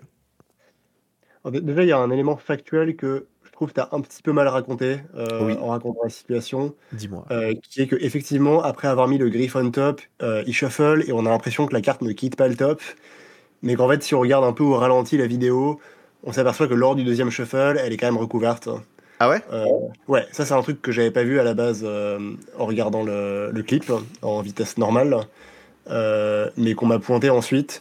Et je peux pas être totalement sûr que la carte soit recouverte. Genre c'est c'est assez assez bordélique quoi. parce qu'il commence à prendre son deck et à essayer d'imbriquer les cartes de façon à ce qu'elles soient pas recouvertes et ça s'imbrique pas. Et du coup il décale sa main et il reshuffle plus près du top. Et là on voit pas si la carte change ou pas c'est possible techniquement que la carte dessus ne soit pas un griffe à la fin du shuffle. Euh, si on veut être tout à fait précis, quoi. Donc ça, c'est le un premier élément qui, bon, jette un petit peu de doute sur, sur ce qui s'est passé. Ensuite, euh, un deuxième élément qu'on a appris, effectivement, euh, qu'on n'avait pas sur la vidéo seule. Et qui ne s'entend pas, qui est important. Voilà, qui ne s'entend pas, c'est que le joueur dit explicitement à, Piotr de couper son deck. Il met pas juste le deck au milieu euh, ce qu'on pouvait interpréter comme bah, s'il coupe pas, tant mieux, j'ai mon griffe on top. S'il coupe, tant pis. Euh, et effectivement, c'est le genre de truc que tu peux répéter 10 fois, 15 fois au cours du tournoi. À chaque fois que tu fetch, tu tentes de mettre la carte on top, tu présentes le deck pour couper comme tu es censé le faire. Et si ton oppo repousse le deck en disant non, c'est bon, on avance, tu as ta carte on top et tu as réussi ton tutor. Là, visiblement, il demande à Piotr de couper son deck, donc il n'y a pas de. Il lui, il lui pose le deck en plein milieu et il lui demande verbalement de couper son deck. Ouais. Euh, un troisième élément, c'est que dans la situation, et après, bon, Théo va exposer sa, théorie du complot, j'imagine. Bien sûr. Euh, dans la situation, il ne voulait pas piocher Griffe, euh, parce que c'était une carte qui n'accomplissait rien, en fait. Et ça, bon, en voyant juste le clip, on s'en rend pas forcément compte, mais dans le contexte de la game, il, ne voulait pas piocher un Griffe. Alors, selon, selon ce que le judge nous a dit, c'est qu'en fait, piocher une griffe à ce moment-là, c'était une très mauvaise draw. Et ça l'aidait pas à gagner sa partie, peu importe que ce soit. Enfin, le, fait de piocher une griffe, quoi. Ce qui est un élément contextuel qu'il est important de rappeler quand même. Donc là, bon, Théo nous a sorti la théorie comme quoi en fait il ne voulait pas, il voulait piocher une autre carte que griffe et c'est pour ça qu'il a mis griffe on top et, incité son adversaire à couper. Ça se défend comme théorie, euh, en vrai. En fait, je trouve que si tu veux pas piocher, genre s'il y, y, a une carte particulière qui te sauve et que toutes les autres te tuent, bah fais le, fais le shuffle tutor sur la carte qui te sauve et espère que ton oppo coupe pas. En fait, ça a beaucoup plus de chances de réussir que que de mettre une mauvaise carte on top et le faire couper. Ok, ok, mais regarde, vois les choses autrement. T'es un, es, un mastermind de la gruche, d'accord Mais euh, t'as pas beaucoup de dextérité, ok? Non mais, attends, attends, attends. Vraiment, tu vois, genre, deux secondes. Alors, je, vais, je, je, vais, exposer ça, d'accord? Je ne crois pas totalement à ce que je raconte, mais c'est un truc auquel euh, j'ai réfléchi, j'ai parlé notamment avec Elliot euh, sur le tournoi et il, était, il défendait un truc qui était tout à fait similaire à moi. Donc supposons, t'es un type, tu shuffles ton deck et en fait quand tu shuffles ton deck, ce que tu fais c'est que tu mets la carte que tu veux pas piocher au-dessus de ton deck. Ok, tu, tu, mets genre une des cartes que tu veux pas piocher, tu la fous au-dessus de ton deck. Et après tu poses ton deck au milieu et tu dis à mon oppo coupe mon deck. Est-ce que tu vois ce truc, cette espèce de réflexe un peu euh, bah, en soi, ce serait de la gruge hein, si jamais le mec fait ça. Je ne dis pas qu'il fait ça, d'accord Ok. Euh, ça, ça te donnera un avantage euh, constant, léger, d'accord Sur toutes tes parties. Je, reconnais que tu gagnerais des micro-pourcentages à faire ça systématiquement et que ce serait difficilement détectable. Et ouais. Cependant, je pense que c'est absolument pas plausible qu'on soit dans ce cas-là. J'y crois pas non plus. Mais mais oui, enfin, en théorie, si tu faisais ça tout le temps, ce serait de la triche et ce serait difficile à détecter et tu gagnerais un petit pourcentage sur le très long terme. Je pense que quelqu'un qui triche, genre, ne va jamais partir sur ce genre de truc. Hein, parce que bah, quand tu triches, tu prends quand même un risque. Hein, genre, là, en caméra, on, voit le gars sélectionner son griffe, le mettre en top. Euh, je pense que le tricheur moyen ne prendra pas de risque pour un avantage aussi minuscule euh, sur le moment. Alors, ça, c'est pas vrai, parce que des mecs comme Bertuccini, etc., on les a vus gruger une caméra. Donc, oui. on sait qu'ils grugent une caméra, tu vois. Et c'est que les tricheurs n'ont pas peur de gruger une caméra. ils grugeaient pour un avantage tangible, en fait. Hein. Alors que ton avantage, il n'est pas tangible du tout. Il est vraiment. Euh, genre, tu, tu, perds de la proba de piocher une carte que tu veux pas sur les, sur les 60 de ton deck, quoi.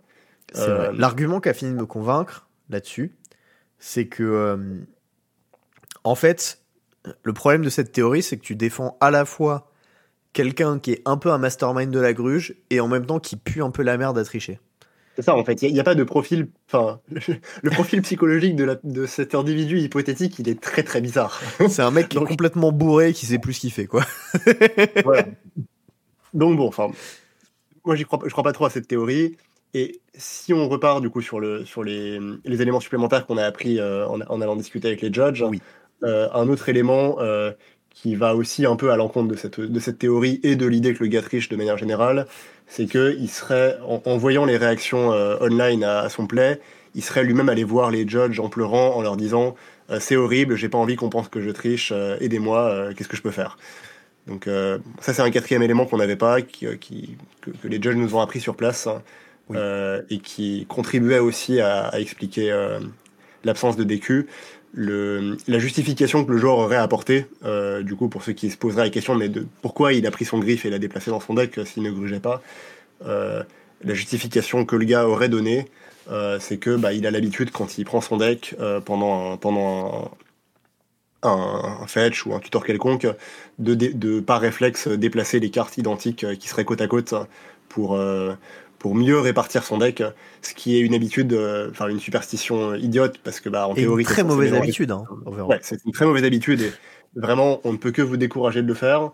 Parce Raison de plus, parce que si vous faites ça en caméra comme lui, bah, probablement que vous serez fiché comme un tricheur. Donc voilà. Ça ne peut que vous faire passer pour des tricheurs pour aucune bonne raison, euh, étant donné que votre shuffle doit être suffisant ensuite. Donc tout ce que vous pouvez faire comme manipulation sur votre deck ne servira à rien si vous mélangez correctement. Tout ce que ça peut faire, c'est vous faire paraître suspect. Donc ne faites pas ça. Mais en tout cas, le mec apparemment aurait fait ça. Ce, serait la raison pour laquelle il l'aurait fait. Et, euh, et donc par conséquent, il a, il a pas pris sa décu. Moi, moi, le seul truc, le seul cas où ça m'arrive de le faire, ça, c'est quand je side des cartes de side. Je prends mon deck et je les fous tout le long de mon deck, en fait, ces cartes-là, et après je shuffle. Oui, en sidant, je le fais aussi en vrai. Mais, mais je trouve ça assez différent euh, entre deux parties, le fait de sider et le fait de tu fetch, tu te rends compte que tu as des cartes collées, tu les décolles et tu continues de shuffle. Moi, mon, conseil, c'est que si jamais vous vous retrouvez dans cette situation et que vous avez l'habitude de faire ça, ne faites pas ça. Parce que déjà, de 1, ça ne sert à rien. De 2, s'il y a des gens qui regardent vos parties, ils vont avoir une tendance à penser que vous êtes en train d'essayer de faire des, des plays pas nettes. Et c'est jamais une bonne habitude de vous attirer les foutes des gens pour rien. Et euh, en fait, si vous shufflez bien votre deck, ben c'est une des conséquences du hasard, c'est-à-dire que des fois, le hasard fait que vous allez retrouver avec une suite de 4 cartes identiques, ça arrive. Ben, ce que vous faites, c'est que vous mulliganez, vous reshufflez bien votre deck et ça n'arrivera pas. Et oui, des fois, des fois, votre land de départ contient cette lande et le deck est bien mélangé. Et c'est la vie. Mm. voilà. Moi, typiquement, euh, ce qui m'est arrivé, je joue contre Scam, j'ai une bonne main, j'ai Bowmaster dans Gris, dans Yogmoth, dans Cord avec trois landes. Très honnête. Mes trois premières draws de la partie après m'être pris saisie, scam, griffe, c'était grist, grist, grist. Et j'ai perdu cette partie. Voilà. Ça arrive. Des fois, euh, c'est comme ça. J'aime bien comment t'as réussi à caser ton histoire de bad beat de manière totalement euh, inaperçue au milieu de. Il faut dire ce bad beat, statistiquement, il est pas, il est pas probable, tu vois. Oui, d'accord. Non, mais bon, tout, tout ça pour dire. Euh, moi, j'ai eu un jugement qui a été un peu hâtif sur la personne. Euh, du coup, je referai un tweet demain, je pense, pour, pour dire au final, bah, je pense qu'il a pas grugé, ce monsieur. Et, euh, et tout ça pour vous dire aussi, euh, ben, j'ai, moi, personnellement, j'ai fait une erreur, j'ai jugé un peu vite ce qui s'est passé. Euh, et l'autre truc, c'est essayer de faire confiance aux judges quand il y a des judges compétents sur des tournois qui vous font un retour et qui vous disent voilà ce qui s'est passé.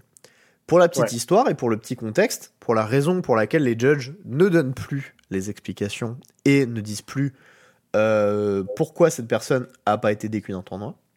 C'est parce qu'en fait, euh, alors ça, je crois que tu l'expliqueras mieux que moi parce que j'en ai un souvenir qui est un peu vague et je crois que tu peux le faire. Ouais, ouais, je peux le faire.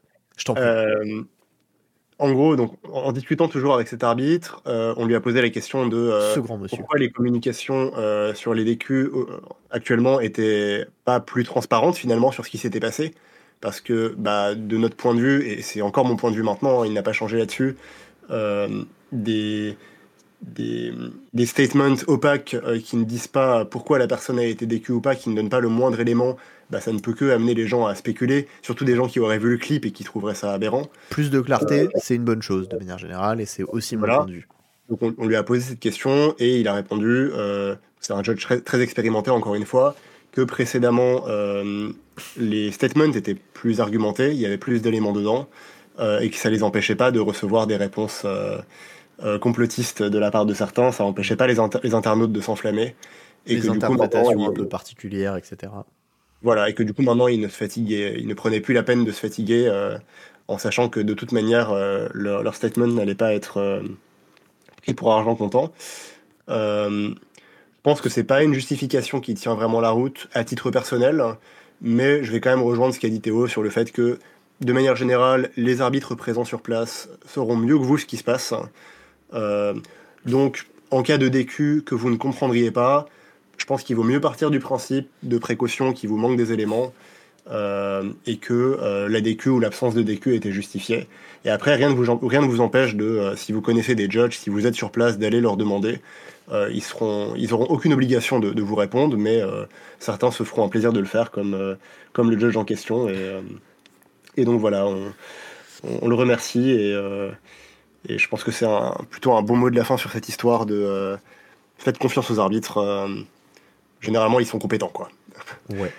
Moi, il y a un dernier truc quand même sur ces questions-là qui me dérange fondamentalement sur le, fonctionnement de ces problèmes-là. Euh, c'est que les questions de. À l'époque, il y avait tout un système qui s'appelait le WARE, que je ne saurais pas écrire, mais qui était un logiciel d'arbitrage, dans lequel il y avait un tracking des warnings qui était fait. Et euh, ce tracking, il était tout bête, mais en gros, quand il y avait des gens qui prenaient des pénalités dans des games, peu importe la pénalité en question, elle était rentrée dans le wear, et en fait, le wear, quand il y avait d'autres pénalités sur un même tournoi, te ressortait les pénalités du joueur en question. Et euh, en fait, ça, ça avait un avantage qui était incroyable comparé à ce qu'on a maintenant, que je déplore extrêmement fort, qui est que, à l'époque, en fait, quand tu faisais des erreurs, qu'elles soient euh, des erreurs euh, bêtes ou euh, des GRV ou des choses que tu fais volontairement mais que tu prétends ne pas être volontairement, peu importe le type d'erreur, d'accord? Il y en avait une traçabilité. Et en fait, qu'est-ce que ça permet la traçabilité dans ce genre de cas? C'est que quand il y a des gens qui font, qui prétendent faire des erreurs qui sont bêtes et que en fait, il se trouve que ces erreurs, ils l'ont fait 15 fois sur trois tournois différents ben en fait, ces erreurs-là, tu peux plus prétendre que tu ne savais pas.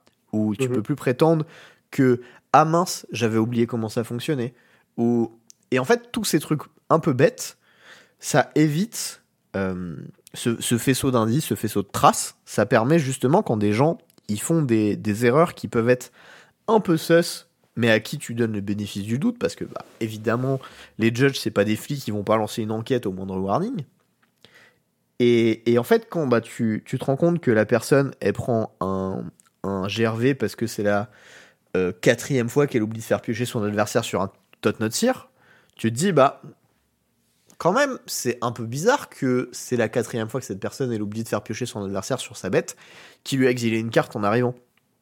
Et, et en fait, ce truc, euh, pour moi, c'est vraiment la plus grosse perte qu'il y a eu au niveau en plus euh, du, système de formation des arbitres, mais bon, ça c'est autre chose, qui a eu au niveau euh, de l'arbitrage euh, en France et dans le monde. Et, et en fait, ça, je pense que c'est vraiment un truc qui a été perdu, qui est extrêmement grave et qui devrait vraiment revenir. Et, et je pense, en fait, aussi que ce truc contribue, en tout cas, moi, c'est mon avis personnel, d'accord contribue au fait que les gens ont un peu moins confiance dans les décisions d'arbitrage parce qu'ils ont peut-être l'impression que les décisions d'arbitrage actuellement sont pas tout à fait éclairées avec toutes les informations qu'ils devraient avoir. Voilà. Je suis complètement d'accord avec tout ce que tu viens de dire. Ah, euh, ça me fait plaisir.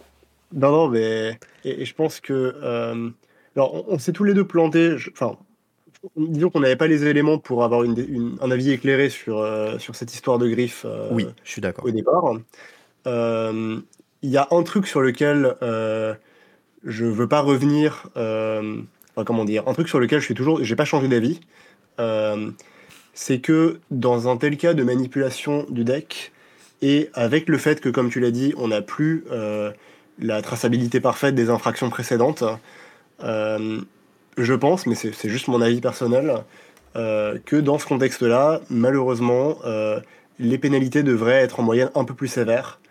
Par défaut, une DQ, c'est pas gênant. Voilà, en fait, je, je considère que DQ quelqu'un qui manipule son deck de cette façon, euh, en caméra, puis fait un shuffle insuffisant, c'est une euh, moindre perte euh, par rapport à la perte de confiance de l'ensemble de la communauté qui voit ça et, et qui lit pas de DQ. Je suis d'accord. C'est mon avis personnel sur bah, comment tu balances tout ça et comment tu réussis à, à restaurer la confiance euh, du plus grand nombre dans le jeu compétitif. Pour moi, il y a une question de gestion de la triche euh, qui, est quelque chose, qui, est quelque chose que les, les arbitres font très bien. Les arbitres gèrent très bien, situation par situation, ce qui relève de la triche ou pas. Et Mais overall, ils sont bien plus compétents pour détecter et gérer ces questions de triche que ce que vous pouvez penser. Vraiment. Voilà. Mais il y a aussi une question de perception de la triche. Euh, qui est une autre question en fait qui se traite pas pareil. Hein. Et je pense que pour une perception de la triche qui soit plus juste, hein, euh, pour que les gens n'aient pas l'impression que les tricheurs pullulent et que ça les dissuade pas d'aller à des tournois, bah, dans le contexte actuel où on n'a plus la traçabilité sur les pénalités, ce serait pas plus mal de payer légèrement toutes, les toutes, les, toutes les pénalités en fait. Hein. faire en sorte d'être un peu plus strict quand ces trucs-là arrivent. Euh, et pour éviter d'avoir des statements comme ça, du type euh, nous avons fait une enquête et déterminé qu'il n'y avait rien de, rien de répréhensible, donc pas de DQ. Euh, parce que je pense qu'en fait, ça fait pas forcément du bien au jeu. C'est trop opaque en fait. Même si au cas par cas, ils peuvent être justifiés. Mais bon. Et... et puis aussi, ce qu'il faut voir, c'est que typiquement, tu vois, à Ghent, j'ai pas relevé la totalité des noms, mais bon, bah écoute, moi je vais les donner parce que bah, c'est à moi d'assumer, etc. Euh, typiquement, à cet event-là, il y avait trois noms que je vais donner. Il y en avait un, c'était Bart Van Etten. Le deuxième, c'était Federico Vueno. Et le troisième, c'était Rodrigo Togores. Il se trouve qu'il y en a un des trois qui a fait top 8. Ces trois personnes ont pris des disqualifications à des moments donnés pour triche, ou ont triché on caméra, ou ont pris des sanctions pour triche. Il y en a un qui a été banni à vie d'un jeu euh, pour triche, parce que c'était un magicien, je crois, il manipulait les cartes. Euh, Rodrigo Togores, à Yu-Gi-Oh, je crois, pour être précis. Je suis pas tout à fait sûr de ça, mais je sais plus si c'est Yu-Gi-Oh! Pokémon. Mais bon, bref. Euh, globalement, c'est assez facilement retrouvable. Et, en fait, tu as des joueurs comme ça qui participent à des events. J'en ai déjà parlé sur le podcast. Veno, typiquement, a été disqualifié du Pro Tour juste avant les Worlds pour un truc extrêmement sus également, il n'a pas pris de ban derrière, donc peut-être que sa disqualification a été un peu excessive. Le problème, c'est qu'en fait, euh, moi j'ai un, un manque de confiance dans le système parce que bah, la façon dont les pénalités sont suivies, elle me semble pas satisfaisante. Et ensuite, le deuxième problème, c'est que la façon euh, de transparaître sur les bans, les disqualifications et les events un peu graves qu'il y a comme ça, elle n'est pas suffisante non plus. Et du coup, quand je me retrouve à côté, genre typiquement, ça m'arrivait là à ce tournoi de jouer à côté de Vuono, j'avais toujours un œil sur la game d'à côté pour vérifier qu'il ne fasse pas n'importe quoi. Parce que, en fait, je me sentais responsable du fait que ce mec, à côté de moi, pouvait gruger, et j'avais pas envie que ce mec-là gruge à Magic. Mm. je dis pas qu'il gruge encore, hein, je ne sais pas, ok Je sais qu'à un moment donné, contre Karl Sarap, au Pro Tour, il a grugé, et qu'il y a d'autres personnes qui ont relevé des moments où c'était un peu bizarre, etc. Bref. Tout ça pour dire, le problème c'est qu'actuellement on est dans une situation en Magic où il y a des gens qui trichent, qui sont pas suffisamment punis pour ce qu'ils peuvent faire au niveau de la triche, ou dans, enfin, dans un contexte où on n'a pas assez d'informations ni de traçabilité. Et du coup, tout ça ensemble fait que c'est un peu un feeling de merde et ça devrait pas arriver. Parce qu'en fait, ce qui se passe, c'est que quand t'es un joueur réglo, moi typiquement, genre, ça m'arrive de faire des bourdes, genre je suis pas parfait, etc. Mais bah quand je fais de la merde, genre typiquement un truc bête, mais euh, à Ghent, à un moment donné, j'avais un elfling en jeu, mon oppo a un curse totem, et je commence à tanker, machin, et je me dis, ah, je vais garder mon jus, comme ça je peux jouer mon Yogmoth, et au tour suivant, je peux jus son totem, et machin. Et du coup, je casse mon Yogmoth, et en fait, je me rends compte que, bah, en le castant, euh, j'avais dépensé le mana du Elfling que j'avais pas le droit de dépenser parce qu'il y a un curse totem, mon oppo me le rappelle, et je dis, oui, effectivement, je me suis vautré, j'appelle un judge, le judge me met un warning parce que, bah, j'ai fait une connerie, et voilà, et on passe à autre chose. Le problème, c'est que ce warning que j'ai pris sur le Curse Totem parce que j'ai casté un Nightling, enfin j'ai utilisé le mana de mon Nightling, il sera pas tracé. C'est-à-dire que le lendemain, si jamais je participe au jour 2, ce qui était le cas, je fais la même erreur, et que je tombe pas sur le même judge qui m'a mis le warning la veille, il y aura, il, aura aucun moyen de savoir que je me suis pris un warning pour la même chose. Et ça, c'est assez grave, parce que en fait, je pourrais profiter de euh, la crédulité de mon adversaire ou de choses comme ça. Et, et Précisément, on ne sait pas comment c'est tracé. j'ai discuté avec un judge du coup aussi de, cette question-là du traçage des pénalités, et ce qu'il m'a dit texto, c'est aujourd'hui, on n'a aucune idée de comment c'est géré, à part probablement à l'arrache. Donc, oui. donc bon, c'était J'ai eu des retours multiples de différents judges qui étaient similaires. Ouais. Parce que justement, c'est une question qui, me taraude un petit peu, on va dire. Mm. Mais du coup, effectivement, bah, comme tu dis, c'est triste qu'on en arrive là parce que bah, on est des joueurs compétitifs qui savons comment ça marche, qui avons cette confiance de base dans le, dans le corps arbitral hein, euh, et qui malgré tout, à cause du manque de moyens euh, qu'ont les arbitres pour, euh, pour, pour prendre des décisions optimales, bah, nous retrouvons à, à, craindre que la triche soit pas, soit pas assez bien géré au global et que des tricheurs puissent continuer à faire des tournois qui, qui ne devraient pas faire. Ouais. Donc c'est un peu malheureux comme situation. Je pense pas qu'il y ait de solution parfaite, quoi, mais. Bah, il y a une solution très simple, c'est remettre le wear. Hein. Ouais, évidemment. Mais, mais du coup, voilà, c'est aussi pour ça que je considère que un peu plus de sévérité dans les pénalités, même si parfois ça amène à des DQ injustifiés, euh, serait plutôt une bonne chose pour le jeu. Ben, moi, moi, je suis d'accord avec toi dans l'idée. Et pourtant, j'ai été vécu, enfin, j'ai vécu une situation de DQ que j'ai trouvé abusif, genre typiquement. Moi, aussi, j'ai été DQ. Enfin, je veux dire, il y a, il y a, il y a histoire, mais peut-être que c'est la même que la tienne. Euh, sur un, sur un vieux tournoi, un, vieux QT, euh, moi j'étais déjà out du tournoi plus ou moins. Euh, enfin, je, sais pas si j'avais. Je me suis si droppé du tournoi auquel c'est. Ouais, je, sais pas si j'avais déjà droppé, mais en tout cas, j'avais plus aucun espoir de top 8. Hein. Tu jouais contre Victor euh, De quoi? C'était contre Victor? Non, c'était pas moi qui jouais le match, pour le coup. Ah. C'était Victor contre un autre de mes teammates qui était peut-être Shervin. ouais, ok, Victor. C'est un, un, gars avec, avec qui j'avais testé aussi. Et du coup, il jouait en miroir du deck un peu nul que j'avais que j'avais monté. Un moi, je regardais le game. bizarre. Ouais, et, ils n'avaient pas trop envie de jouer leur match parce que bah ça les faisait chier. Ils jouaient pas pour grand chose et, euh, et ils savaient que ça allait être un match-up très très long. Et du coup, bah, je leur suggère de déterminer le gagnant en lançant un dé, parce que je ne savais pas que c'était illégal à l'époque. Et là, tu t'es bouffé les, les colones, comme disent les Espagnols. Ouais, bah complètement. Mais du coup, ils le font, parce qu'ils le savent pas non plus. Euh, il y a un judge qui arrive, qui demande, euh, enfin, qui, qui déboule, qui demande euh, pourquoi vous avez lancé un dé? Et bah, très innocemment, on lui donne la réponse. Et, et au final, bah, Victor, Shervin et moi-même, nous prenons une DQ. et, et, sur le moment, j'ai trouvé ça complètement unfair et, disproportionné parce que bah, on n'avait pas l'information, quoi. C'était, c'était pas malicieux de notre part. mais a posteriori, je comprends cette DQ.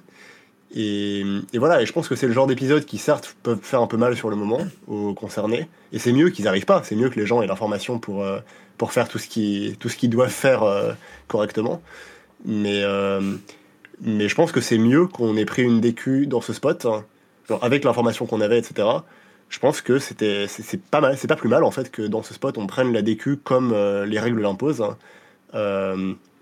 pour qu'il n'y ait pas de doute possible sur sur le fait que, bah, en pareille situation, un joueur va se prendre une DQ, qui est que, que le que l'IPG soit appliqué, quoi. Euh, voilà.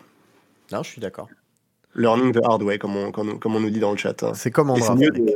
Et c'est mieux d'apprendre. Et pour le coup, contrairement au draft, c'est mieux d'apprendre des easy way. Je, préférais qu'on me donne toutes les informations pour prendre mes infos, euh, pour, pour, prendre mes décisions correctement. Mais parfois, bah, dans la vie, ça se passe pas comme ça et, et il vaut mieux apprendre quand même, euh, à défaut. Bon, bref, tout ça pour dire, euh, si jamais vous êtes judge et que vous nous écoutez, et que vous avez un peu de pouvoir là-dedans et que vous avez la possibilité de pousser dans la direction d'avoir un logiciel qui traque les infractions d'un tournoi à l'autre et d'un day one à l'autre, euh, please do so. Euh, parce que ben, c'est important. On trouve que, que c'est important et on pense que ça aurait un impact extrêmement positif sur la confiance que les gens peuvent avoir dans les rulings rendus et euh, dans le fait de jouer dans des conditions sereines. Et le dernier point que j'avais aussi, c'est que moi, le problème que j'ai actuellement, et dans l'opacité qu'il y a euh, vis-à-vis des décisions qui sont rendues par rapport aux tricheurs potentiels, c'est qu'en fait, toi, en tant que joueur qui est réglo, en tout cas, enfin, moi je me considère comme un joueur réglo, mais bon. Ouais, moi aussi. Passons. Hein. C'est pas tant la question. Mais en tant, en tant que joueur réglo, quand tu joues contre des joueurs que tu sais qui ont été disqualifiés, et que t'as pas la totalité des informations pour être en mesure de savoir pourquoi est-ce qu'ils ont été exactement disqualifiés, sauf par des traits de Twitter d'autres personnes qui ont se retrouvé à disqualifier ces personnes-là et qui ne sont pas judge. Bah, de un, tu comprends pas, avec les informations que tu as, pourquoi cette personne est encore autorisée à jouer à Magic juste après ça. Et de deux, en fait, tu te sens un peu responsable de le gauler si jamais il triche, et du coup, en fait, tu passes une situation plus que à jouer à Magic, à jouer au flic. Et du coup, tu joues pas ton meilleur Magic du tout, en fait, quand tu fais ça. Parce que tu utilises ton énergie à faire d'autres choses que jouer à Magic. Et quand tu fais ça, bah, tu gagnes pas. Hein. Voilà, je vous le dis tout de suite. et, euh, et, donc voilà. Euh, ça, pour moi, c'est le problème principal, en fait, qui, qui y a derrière tout ça. Et euh, j'aimerais bien que, bah, quitte à ce qu'il y ait des balles perdues de temps en temps, il y ait plus de sévérité et à minimum plus de traçabilité vis-à-vis des pénalités qui sont infligées à Magic. Voilà, c'est tout. On passe à un sujet plus joyeux Ouais. Donc du coup, après ce tournoi, on s'est fait euh, sortir JE, Nico, moi et Alexei. On a dit un sujet plus joyeux. Oui, mais on s'est pas fait sortir pour ces raisons-là. C'est parce qu'on n'a pas été assez bon. Donc du coup, ça va. déjà, c'est déjà ça. Non, le, le vendredi avant le tournoi, on a fait un cube avec JE Ouais. parce que JE avait ramené son cube. Ouais, bah moi j'étais chaud pour, euh, pour cuber plus que, plus que pour jouer le main event à la base, donc, euh, donc j'avais amené mon Legacy Cube. Et, euh, et ouais, on a eu deux occasions de le drafter. Du coup, la première c'était le, le vendredi avant le tournoi où, où on n'avait pas vraiment envie de, de continuer à tester. hein. C'est pas mal de, de prendre un break, je trouve, la veille, hein, quand on peut. Donc à cette table-là, il y avait pas mal de gens dont c'était le premier cube, et il y avait aussi Théo. Euh, et moi, je crois qu'il y avait Nico aussi, pardon. Il y avait Nico, Théo et moi, et beaucoup de. Moi, c'était la première fois que je jouais sur ton cube aussi. hein. Sur mon cube, ouais. Mais bon, enfin, t'as déjà cubé dans ta vie, quoi. C'est J'ai pas, un peu cubé dans ma vie, ça m'arrive de temps en temps. ta- c'est pas ta toute première fois. Non. Euh, du coup, ce draft-là, euh, j'ai fait 3 Z dessus avec un deck créature combo assez typique euh, de ce que je draft d'habitude. Ce qui est plus facile à faire quand, bah, quand t'as plein de nouveaux joueurs autour de la table et que et qu'ils évaluent pas forcément à leur juste valeur les, les pièces de combo. C'est vrai. Il y a Nico qui a joué euh, Ragdos Splinter Twin avec un, un Deceiver Exarch qui pouvait caster grâce à Unexpected Potential. C'était vraiment très esthétique. Et, euh, et donc bah, je l'ai battu en finale euh, dans un match euh, très serré. Et toi, je crois que tu as joué Réclamation? Moi, j'ai joué à un Témur réclamation, ouais, avec la Propheter of Rufix et la réclamation. Ouais. Ok. Mon deck était assez nul, mais il paraissait bien. C'était un peu marrant. Genre, euh, ça paraissait être un bon deck, et en fait, c'était un peu de la merde. Un peu dommage, là, du coup. Un, un peu dommage, ouais. Ouais, ça arrive. Mais, euh, mais non, euh, j'ai joué des games assez sympas. En gros, j'avais euh, du coup un deck flash essentiellement pour profiter de réclamation, mais mes soucis c'était que euh, bah, malgré le fait que je joue tout ça, j'avais pas euh, les upsides qui étaient des espèces de mana sync en fait que tu peux faire en flash. J'avais Mhm. droit à, à Utah, j'avais euh, un biogénique ooze, j'avais une Ascanta. J'avais quelques trucs qui marchaient avec, mais j'en avais pas suffisamment en fait. Je pense que c'était ça le, le- le souci que j'avais. Ok, c'est bon à savoir en vrai parce que bah, c'est pas facile de de- d'équilibrer ce genre d'archétype. J'avais l'impression d'avoir tout ce qu'il fallait pour que ça marche, et ça marchait quand même pas. Voilà, en gros. Très bien, moi je vais essayer de rajouter des mana sync alors. Euh, Et du coup, le, le deuxième cube, c'était le dimanche, comme tu l'as dit, après qu'on avait tous droppé. Et euh, c'était une table qui était beaucoup plus sérieuse euh, en termes de- de- d'expérience en cube. Puisque bah il y avait nous quatre, hein, Alexei, Alexei draftait aussi, Ouais. plus Thierry, Ouais. Ramboa, plus. euh, Alors par contre, c'était pas Thierry Ramboa, c'était El Grand Mafioso. C'est vrai que c'était El Grand Mafioso avec ses lunettes et, sa, et ses capuches. Euh, On aurait dit vraiment Patrick Bruel qui jouait à côté de nous, quoi. Ouais, c'était très drôle. Et, et les trois derniers slots étaient occupés par euh, le trio de Allume Chaussette, Aurega et Chloé du Discord du podcaster Mage, Ouais. que vous reconnaîtrez peut-être au pseudo. Et, euh, et du coup, bah, c'est que des gens qui, qui- qui ont l'habitude de cuber. Et euh, ce pod a été gagné par Théo, du coup. Bah, c'est Ouais. l'heure de brague, Théo, vas-y. Non, bah j'ai joué. En fait, j'ai drafté vraiment un deck qui avait ni queue ni tête, et c'est quand même passé. En gros, euh, en gros, je jouais un Jund Inti avec euh, Survival, Earthcraft et un altar qui. Le Demontia, je crois, celui qui meule. Ouais, c'est ça. Et, euh, et en fait, mon deck était un peu bizarre parce que j'avais une combo infinie qui permettait de meuler tout le deck adverse. Le problème, c'est que cette combo infinie, elle marchait avec 4 cartes qui étaient Gravecrawler, Earthcraft et euh, un zombie plus altar. Ouais. Donc du coup, je ramenais mon Gravecrawler, je le, je le tapais, je détapais mon swamp, donc ça nécessitait un swamp de base en plus. Euh, je saquais, je me les deux, je recommençais, je me les tout ton deck, voilà. Euh, ça, c'était ma, ma combo. Ensuite, il y avait juste une combo toute bête où juste je posais plein de bêtes, je posais un altar et je menais tout le deck de l'adversaire et bisous, au revoir. Euh, j'avais des espèces de petites synergies où j'avais le droit avec Vengevine, Survival, Gravecrawler et des petites bêtes où je faisais une grosse, euh, une grosse Vengevine assez vite et je commençais à taper. Euh, le souci du premier deck, c'est que j'avais que deux zombies dans le pack, donc du coup, pour ramener Gravecrawler, il fallait spécifiquement j'ai Stitcher Supplier Ouais. ou Grave Titan, parce que Grave Titan, il pond des zombies à côté. Mhm. Euh, donc c'était un peu bancal. Mais bon, en fait, c'était globalement que des cartes individuelles qui étaient très fortes. J'avais aussi euh, Fable of the Mirror Breaker, qui était bah, du coup un discard outlet plus un truc qui copie. Donc potentiellement, je pouvais copier mon Gravecrawler puis ensuite faire ma boucle. Donc ça pouvait faire des trucs. Ce que, ce que j'ai commencé à faire contre Alexei avant qu'il se rende compte de ce qui se passait et de me passe euh, ma copie parce qu'il avait plus le choix. Ok. Euh, bref, du coup, il y, a eu- y a eu des trucs un peu gauleries. Euh, à noter quand même les trucs très très marrants. Euh, Survival plus Inti, ça marche de ouf. Parce que tu fais un mana, je discarde ma bête, j'exile le top, je peux jouer mon top, puis je vais tuto une nouvelle bête. Donc du coup, tu creuses dans ton deck en faisant de la value.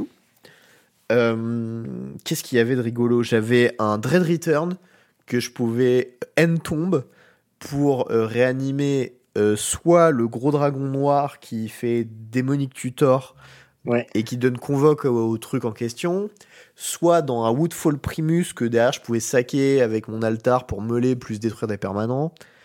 C'était vraiment un espèce de gros June Boui. Et je peux pas vraiment l'expliquer autrement que June Boui Boui parce qu'il y avait que Ouais, ouais. ça dans le deck. Et euh, des fois, tu posais des bêtes, tu commençais à bouillir avec, et il se passait des trucs. Et des fois, juste, tu tuais ton adversaire en le tapant. Des fois, tu faisais une combo et tu, tu le tuais. Et bon, voilà, globalement, c'était un peu, un peu ça le deck. En vrai, ça me fait plaisir qu'il ait gagné ce deck, au-delà du fait que c'était contre moi. euh, parce que. euh, Oui, j'ai bourré J en finale. Let's go Ouais. En fait, c'est beaucoup de pièces et de petits packages euh, qui sont pensés pour marcher comme ça, mais qui n'avaient jamais été assemblés de cette manière-là exactement. Euh, donc c'est assez plaisant à voir en tant que cube designer, de voir que c'est possible de faire euh, un June avec, euh, bah, avec autant de synergie discard. Euh, typiquement, la combo que tu décris avec Gravecrawler, euh, elle, est, elle est voulue et elle est exécutée de temps en temps. Mais elle est pas Euh, censée marcher comme ça, je pense. Non, bah idéalement, t'as plus de zombies dans ton deck quand même, Bah mais c'est plus ou moins censé marcher comme ça. hein. Euh, le, le package avec Vengevine, il est censé exister aussi. Je mais crois ouais, qu'il est un peu coup- clunky le package avec Vengevine dans le cube. Ouais. Mais je pense qu'il est meilleur aussi dans un deck qui, bah, qui serait juste straight vert noir et qui aurait plus de, de one drop, quoi. Ouais, possible. Euh, Mais même dans ce cas-là, en fait, parce que t'as assez peu de moteurs à discard dans ces couleurs, et du coup, toutes les mains, tu vas l'avoir en main de départ, c'est assez moyen, et ça marche juste en récursion, tu vois, après avoir pris des, des Oui. removals, des choses comme ça, quoi. Ouais, bah t'as t'as Crypt Breaker, quoi, comme autre enabler qui est bien parce Ouais. que c'est à la fois un zombie et, et un one drop euh, et qui défausse la Vengevine. Ouais. Et oui, enfin, ça, fait ça fait partie des cartes un peu fringe du cube. Mais du coup, t'avais beaucoup de cartes un peu fringe. Euh, Et des cartes par- très très fortes aussi. Ouais, et- mais assemblées d'une manière qui était cohérente et nouvelle à la fois. Et bah, c'était assez cool à voir en vrai. Euh, J'aurais préféré opposer un peu plus de résistance euh, sur la Game 3 en particulier. Mais, euh, mais c'était cool à voir. Ouais, on a un peu flotte tous les deux, sauf que moi, je faisais beaucoup plus de value avec mon Inti à la con qui a duré 3 tours avant que tu le tues, et du coup, ben, c'était un peu tard, quoi. Ouais, c'était le copter qui était frustrant parce que j'avais plein de réponses à copter en fait dans mon deck. Genre j'avais 1000 pétartos et un Restoration Angel et, et je me suis fait bourriner par ce copter en continu pendant, pendant, pendant toutes les games quoi. C'est vrai que j'avais un copter aussi dans le deck, c'était bien ça. Mm. Ouais, copter. euh, Copter Inti, il- pareil, ça marche super bien. hein. C'est très fort, ouais. La meilleure carte de mon deck, c'était Inti. Voilà. Il faut le savoir. Non, ça c'était Voilà. cool. Euh, j'ai fait, du coup, j'ai fait pas mal de cubes récemment sur Nantes, euh, un peu en ligne, et euh, du coup, j'ai joué beaucoup de cubes différents. Le tien est pas mal. Alors après, cependant, Ouais, je crois que tu te mens un peu sur la définition de ton cube. La définition de ton cube, c'était un cube un peu mid-range, un peu combo, euh, slash synergique. Je Ouais. pense que euh, la vérité, c'est que c'est un cube très combo, un peu synergique et un peu mid-range. Et je pense que ce qui gagne beaucoup dans ton cube, c'est beaucoup les combos et les synergies, et les trucs mid-range, ça passe loin derrière, tu vois. Je suis pas d'accord. Et je- pour le coup, je pense que j'ai suffisamment de data pour C'est justifier ça. possible. Peut-être Euh, j'ai tort, mais Genre, le, le- le deck que j'ai joué sur le deuxième draft, typiquement, Thierry est d'accord avec moi dans le chat, mais bon, voilà, c'est un détail. C'était, c'était- Ouais, mais bon, Thierry, il a drafté un deck combo qui a pas marché, donc est-ce que ça va vraiment dans ton sens? Je ne sais pas. Euh, moi, j'ai drafté un deck midrange sur le deuxième draft, euh, qui était un quadricolore euh, un peu raté. Du coup, j'ai, j'ai raté mon draft. hein. Euh, clairement, je savais pas dans quelle couleur j'étais censé être. Il, il pensait que c'était de ma faute et en fait pas du tout. Non, non, bon, ouais, j'ai rigolé en disant que c'était ta faute, mais je, j'en savais rien en vrai sur le moment. Mais, mais parce que t'arrêtais pas de dire, ouais, je pique des pièces de combo à tout le monde, et euh, du coup, j'ai supposé qu'à moi aussi. Euh, alors que c'était pas vraiment le cas. Euh, mais du coup, ouais, mon, mon deck avait été, était un peu raté. C'était un mid-range good stuff avec des menaces un peu fortes, genre un Jace, The Mind Sculptor, un Chariot, un Goldspan Dragon et des removals autour. Et ce deck, il a bien fonctionné. Il a fait 2-0 euh, de manière, on va dire, assez propre en ronde 1, un peu moins en ronde 2 parce que, parce que mon adversaire s'est un peu chié dessus. Euh, Aïe, aïe, après, pauvre Camille. Ouais, bah, ça arrive hein, après. Mais, mais en finale, les games étaient serrés. Genre, j'ai remonté une game où j'ai- je suis quand même descendu assez vite à un point de vie, où j'avais pas fait grand chose, et où j'ai battu le. Où j'ai battu euh, un tour Broodlord into Pian Kiran Nalar. Bon, j'ai fait deux misplays dans cette game qui te l'ont donné aussi, hein, quand même. Genre, ouais. le, le, Ouais. le tour où je fais Colagan, fallait que je te le mette deux dans la tronche plutôt que de te faire discard. Et euh, Ouais. le tour où j'ai fait Broodlord, en fait, je devais faire Pia. Si tu choisissais de contrer ou non, ben. J'avisais, et si jamais tu contrais, je pouvais toujours faire Broodlord dans Bolt et te tuer. Ouais, ouais, ouais, ouais. et, je suis euh, et ça, c'était mieux. Mais bon, bref. J'aurais sans doute pu mieux la jouer, je suis d'accord. Ouais. Euh, reste que, à mon avis, tu as fait des sorties qui étaient pas mal meilleures que les miennes sur ces parties, et elles ont quand même été serrées. Et de manière Ça, je sais générale, le cube est souvent remporté. Enfin, ce, ce cube-là, il est remporté à peu près la moitié du temps par des decks combos, et à peu près la moitié du temps par des piles midrange, euh, tri, quadri, voire pentacolore. Donc bon, je vais continuer à le désigner comme ça tant que ce sera le cas. Très bien. Euh, Il y a un aspect combo, il y a un aspect midrange. et Je trouve que, en tout cas, en termes de, de data sur ce qui gagne les, les drafts, c'est assez bien réparti pour l'instant. Après, moi, objectivement, je trouve quand même que Thierry, il a pris une balle perdue pour rien. Mais Oh, il a cherché aussi. euh. C'est un mafieux, il a l'habitude des balles. Aïe, aïe, aïe, aïe, aïe. Euh, ok, non, mais sinon, le, cu- le cube était cool à jouer. Euh, il est un peu raide à prendre pour des gens qui ont jamais drafté ton cube, Ouais. même avec les conseils que tu donnes. Euh, je l'ai trouvé un peu raide parce que tu t'attends. Enfin, c'est pas trop des mécaniques que tu as l'habitude de faire. Et ça punit un peu les façons de drafter classiques euh, de ce genre de cube. Et du coup, même quand tu as l'habitude de cuber, euh, tu te vautres assez facilement sur ton cube. Je pense que tu peux drafter midrange good stuff de manière classique et t'en sortir très bien. Euh, faudra demander à, à Thèse qui l'a fait, faudra demander à... Bah, moi, je l'ai fait, tu vois, typiquement avec euh, tes murs, euh, tes murs good stuff, euh, réclamation, enfin tes murs flash, du coup. C'était pas un et- deck good stuff, c'était un deck avec un plan de jeu quand même que t'as fait. Enfin, un plan Ouais, de mais jeu, je trouvais que le plan de jeu, il marchait pas, justement, tu vois. Et du coup, j'ai un peu la sensation, même si j'avais un peu toutes les pièces du- de mon truc, de me faire punir pour avoir joué ça. C'est possible qu'il y ait eu une insuffisance sur certains archétypes. hein. Ouais, y a- ouais, bien sûr. Ce deck-là, je je l'ai pas énormément drafté, il est assez nouveau dans le cube. Il y a Nico qui m'a fait un retour similaire sur blanc-noir aussi, euh, qui selon lui marcherait pas trop. Donc euh, il y, a- il y a sûrement des archétypes que je dois retravailler. Mais en tout cas, sur le, au, au global, sur l'équilibre entre midrange et combo, je pense que pour le coup, j'ai une assez bonne euh, vision de, de ça. C'est possible. Euh, Mais sinon, du coup, overall, c'était cool comme cube. Moi, j'ai bien aimé le drafter. Ça change un peu. Euh, le fait qu'il n'y ait pas de sort gratuit, c'est pas mal. Euh, Et sinon, euh, ouais, les... tout, tout l'aspect un peu synergique où il faut chercher des trucs un peu bizarres, ça te creuse la tête, c'est pas mal. J'ai bien aimé. euh, Mais du coup, j'ai trouvé un peu punitif pour les débutants voilà, de ton cube. Ouais, certainement. Euh, ça, c'est pas un aspect. euh, Enfin, comment dire, c'est un truc un peu, un peu assumé aussi, quoi. Euh, Ouais, que ce ouais. soit un de gens qui aiment C'est bien le cube cuber. du champion du monde, forcément. Non, mais- Non. J- J'essaie de faire en sorte que les cartes soient lisibles, qu'il y, ait- qu'il y ait du reminder text et tout pour les gens qui cubent pas très souvent. Oui. Mais clairement, il y aura une grosse dose de complexité et euh, bah, faut, faut y être préparé. Quoi. Si vous n'avez pas l'habitude de cuber, les premières sessions vont être un peu dures. Euh, c'est c'est normal. Ceci étant dit, si vous voulez cuber plusieurs fois sur le même cube et que euh, ben du coup les trucs un peu alors toi tu dis Legacy, moi je trouve que c'est quand même beaucoup plus un cube moderne qu'un cube Legacy, mais bon. Ouais, ouais, c'est entre les deux. Hein. C'est un cube Legacy très underpowered. Je dis Legacy parce que c'est la légalité des cartes qui sont dedans. Ouais, ouais, non, mais, je euh, comprends. Mais je trouve que en termes de puissance, je le rapproche beaucoup plus du moderne que du Legacy. C'est pour Ouais, tout à fait. Je, suis d'accord avec ça. Du coup, moi je le décrirais plutôt comme un cube moderne, euh, un peu étendu, quoi, tu vois, avec des, bonus, quoi. Ok, ok. Euh, mais, mais du coup, si vous cherchez un cube un peu moderniche en termes de, de cartes, euh, que vous pouvez faire absolument en proxy et euh, qui est pas mal rejouable, je trouve. Euh, je vous conseille pas mal le cube de JE. je pense que tu l'as dispo sur Cube Cobra, non? Ouais, tout à fait. C'est le Value Cube. le Value Cube. C'est comme ça qu'il s'appelle. Voilà. Donc, ben, si jamais vous avez envie de tester, n'hésitez pas, le Value Cube sur Cube Cobra. Est-ce que il y a des trucs que tu voudrais encore raconter avant qu'on passe au signal de cet épisode, mon JE non, non, signons, signons. Sinon. Bon, euh, je me sens obligé un petit peu, du coup, pour ce signe-out d'épisode. Ah oui, il n'y a pas de point pleine parce que les plaines, elles ont vraiment pas brillé ce week-end. Euh, donc, euh, du coup, ben, elles vont rester où elles sont dans le classeur. du coup, aujourd'hui, il y a Charles qui est. Enfin, non, hier, du coup, il y a le Kickstarter du jeu de Charles, Altered, qui était sorti, sur lequel j'ai eu un peu bossé, d'autres joueurs de Magic ont pas mal bossé.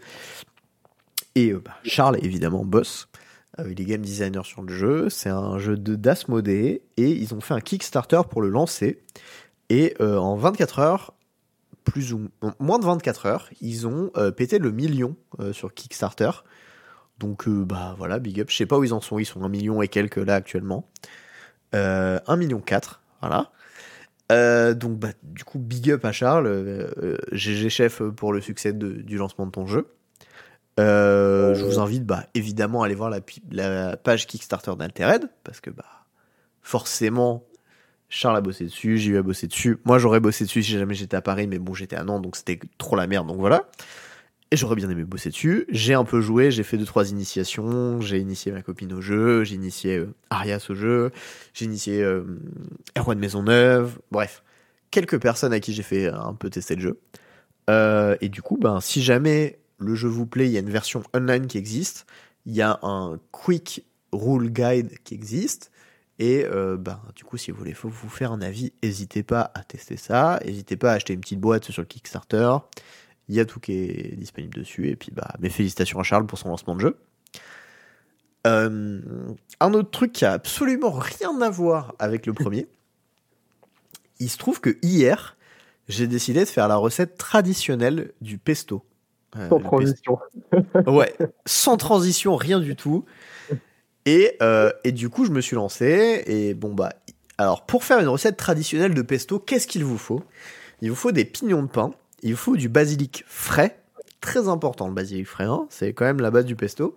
Il vous faut un peu d'ail et il vous faut euh, du parmigiano reggiano, ce qui est l'AOC du parmesan, et euh, un peu d'huile d'olive. Voilà, 5 ingrédients. Et ensuite, pour fabriquer la sauce, il vous en faut un, un truc en plus qui s'appelle un mortier. Qu'est-ce qu'un mortier? Un mortier, c'est un espèce de euh, de trucs dans lequel tu piles des ingrédients. Comment tu piles? Bah, t'as un espèce de bol dans un truc très dur. Des fois, ils existent en bois, mais dans ce cas-là, euh, on vous conseille pas d'utiliser du bois, plutôt du marbre ou du granit, parce que ça marche mieux pour ce type de pesto. Et euh, t'as un pilon, c'est une espèce de, de tube euh, dur et lourd qui te sert à broyer les ingrédients que tu mets dans ton, dans ton espèce de bol. Et du coup, comment cette recette fonctionne euh, moi, il se trouve que le pesto, j'en ai déjà fait à JE justement quand il était venu euh, à Nantes. J'en avais fait un, mais euh, je l'avais fait au mixeur. Enfin, les Anglais ils appellent ça food processor, mais globalement c'est un mixeur. Tu fous tes ingrédients, tu mixes, tu mets dans ta poêle, machin, un peu d'huile d'olive, et globalement c'est fini. Le souci, c'est qu'en fait, en cuisine, des fois, tu as des réactions chimiques qui se passent et tu as des liaisons qui se font plus ou moins entre tes ingrédients. Et il se trouve que typiquement, quand tu le fais avec un, mixeur, euh, ton huile d'olive, ton ail et tes pignons de pain, ils se lient mal. Ça, ça fait une espèce de bouillasse avec l'huile d'olive où elle est un peu visible, etc. Ça reste très très bon, hein, d'accord, que ce soit clair, c'est tout à fait mangeable, etc. Mais ça, ça laisse un, petit goût de mais on peut mieux faire, tu vois. Tu sais, c'est un peu ce sentiment, genre ça passe bien, mais tu te dis, si je veux pousser le truc, je, peux mieux faire. C'est pas, pas optimisé. Ouais, voilà. Tu sais, c'est un peu ce sentiment où, genre, tu, tu te dis, tu fais, ah, tu sais, c'est un peu cette game de Magic où, où tu la perds et tu sais que t'as fait de la merde à un moment donné, mais tu sais pas exactement où. Et ça te laisse un petit goût un peu, un peu chiant et tu te dis, ah putain, j'aurais pu la gagner celle-ci. Non, tu, tu, la, tu la gagnes, mais t'aurais pu la gagner encore mieux. Aussi, ça marche pareil, tu vois. Voilà. Et, euh, et du coup, moi je me suis dit, je me suis dit, bah, j'aimerais bien faire un pesto traditionnel à l'italienne, euh, parce que c'est une sauce italienne, le pesto. Et du coup, bah, j'ai fait mes recherches. Et je suis, je tombé sur la chaîne YouTube d'un Français qui fait des vidéos en anglais, qui s'appelle Alex, et euh, qui, qui fait des trucs assez poussés sur la cuisine, et qui t'explique en fait les façons traditionnelles de bien faire des plats. Notamment le pesto. Et donc, pour faire un bon pesto, qu'est-ce qu'il vous faut? Les cinq ingrédients que j'ai nommés avant, un mortier. En théorie, tu es censé avoir un bol euh, de mortier en marbre ou en granit et un pilon en bois. Bon, moi, il se trouve que j'ai pas trouvé de pilon en bois, donc je l'ai fait avec un pilon en granit et un bol en granit. Ça marche bien, tranquille quand même. Et donc, ce que tu fais, c'est que tu prends ton bol, tu le mets au congélateur. Il faut que ton bol soit très frais pour que l'émulsion derrière se passe bien. Ensuite, tu prends ton ail, tu l'éminces un petit peu, tu la fous au fond de ton mortier, tu piles avec du sel. Tu piles avec du sel euh, ton ail, parce qu'en fait, quand tu piles ton ail avec du sel, il y a une réaction chimique qui se crée entre l'ail et le sel, qui euh, dépose une enzyme qui ressemble, qui fonctionne un peu comme de la colle. Ensuite, tu rajoutes tes pignons de pain, tu les écrases dans ton fond, et en fait, ça va te créer une sorte de beurre un peu euh, beigâtre, béjate, marronasse, ça dépend un peu de la fraîcheur de tes ingrédients, etc. Et euh, il a fait une super crème brûlée Alex, absolument. Il fait des super bons trucs. Je vous conseille grandement sa chaîne YouTube. Il s'appelle Alex, euh, sa chaîne YouTube, et il parle de bouffe. Bref. Donc du coup, tu commences à faire ton espèce de beurre. Ensuite, dans ton beurre, tu vas rajouter un petit fond d'huile d'olive avec euh, pas mal de feuilles de basilic. Tu vas continuer de broyer. Et c'est vraiment un truc, c'est pas si long. moi, je me suis chronométré en le faisant ce soir. non, ce midi, avant de, le manger. Et ça m'a pris 30 minutes le temps de cuire les pâtes. Donc euh, il y avait 10 minutes de cuisson des pâtes, plus 20 minutes de pesto, grossièrement.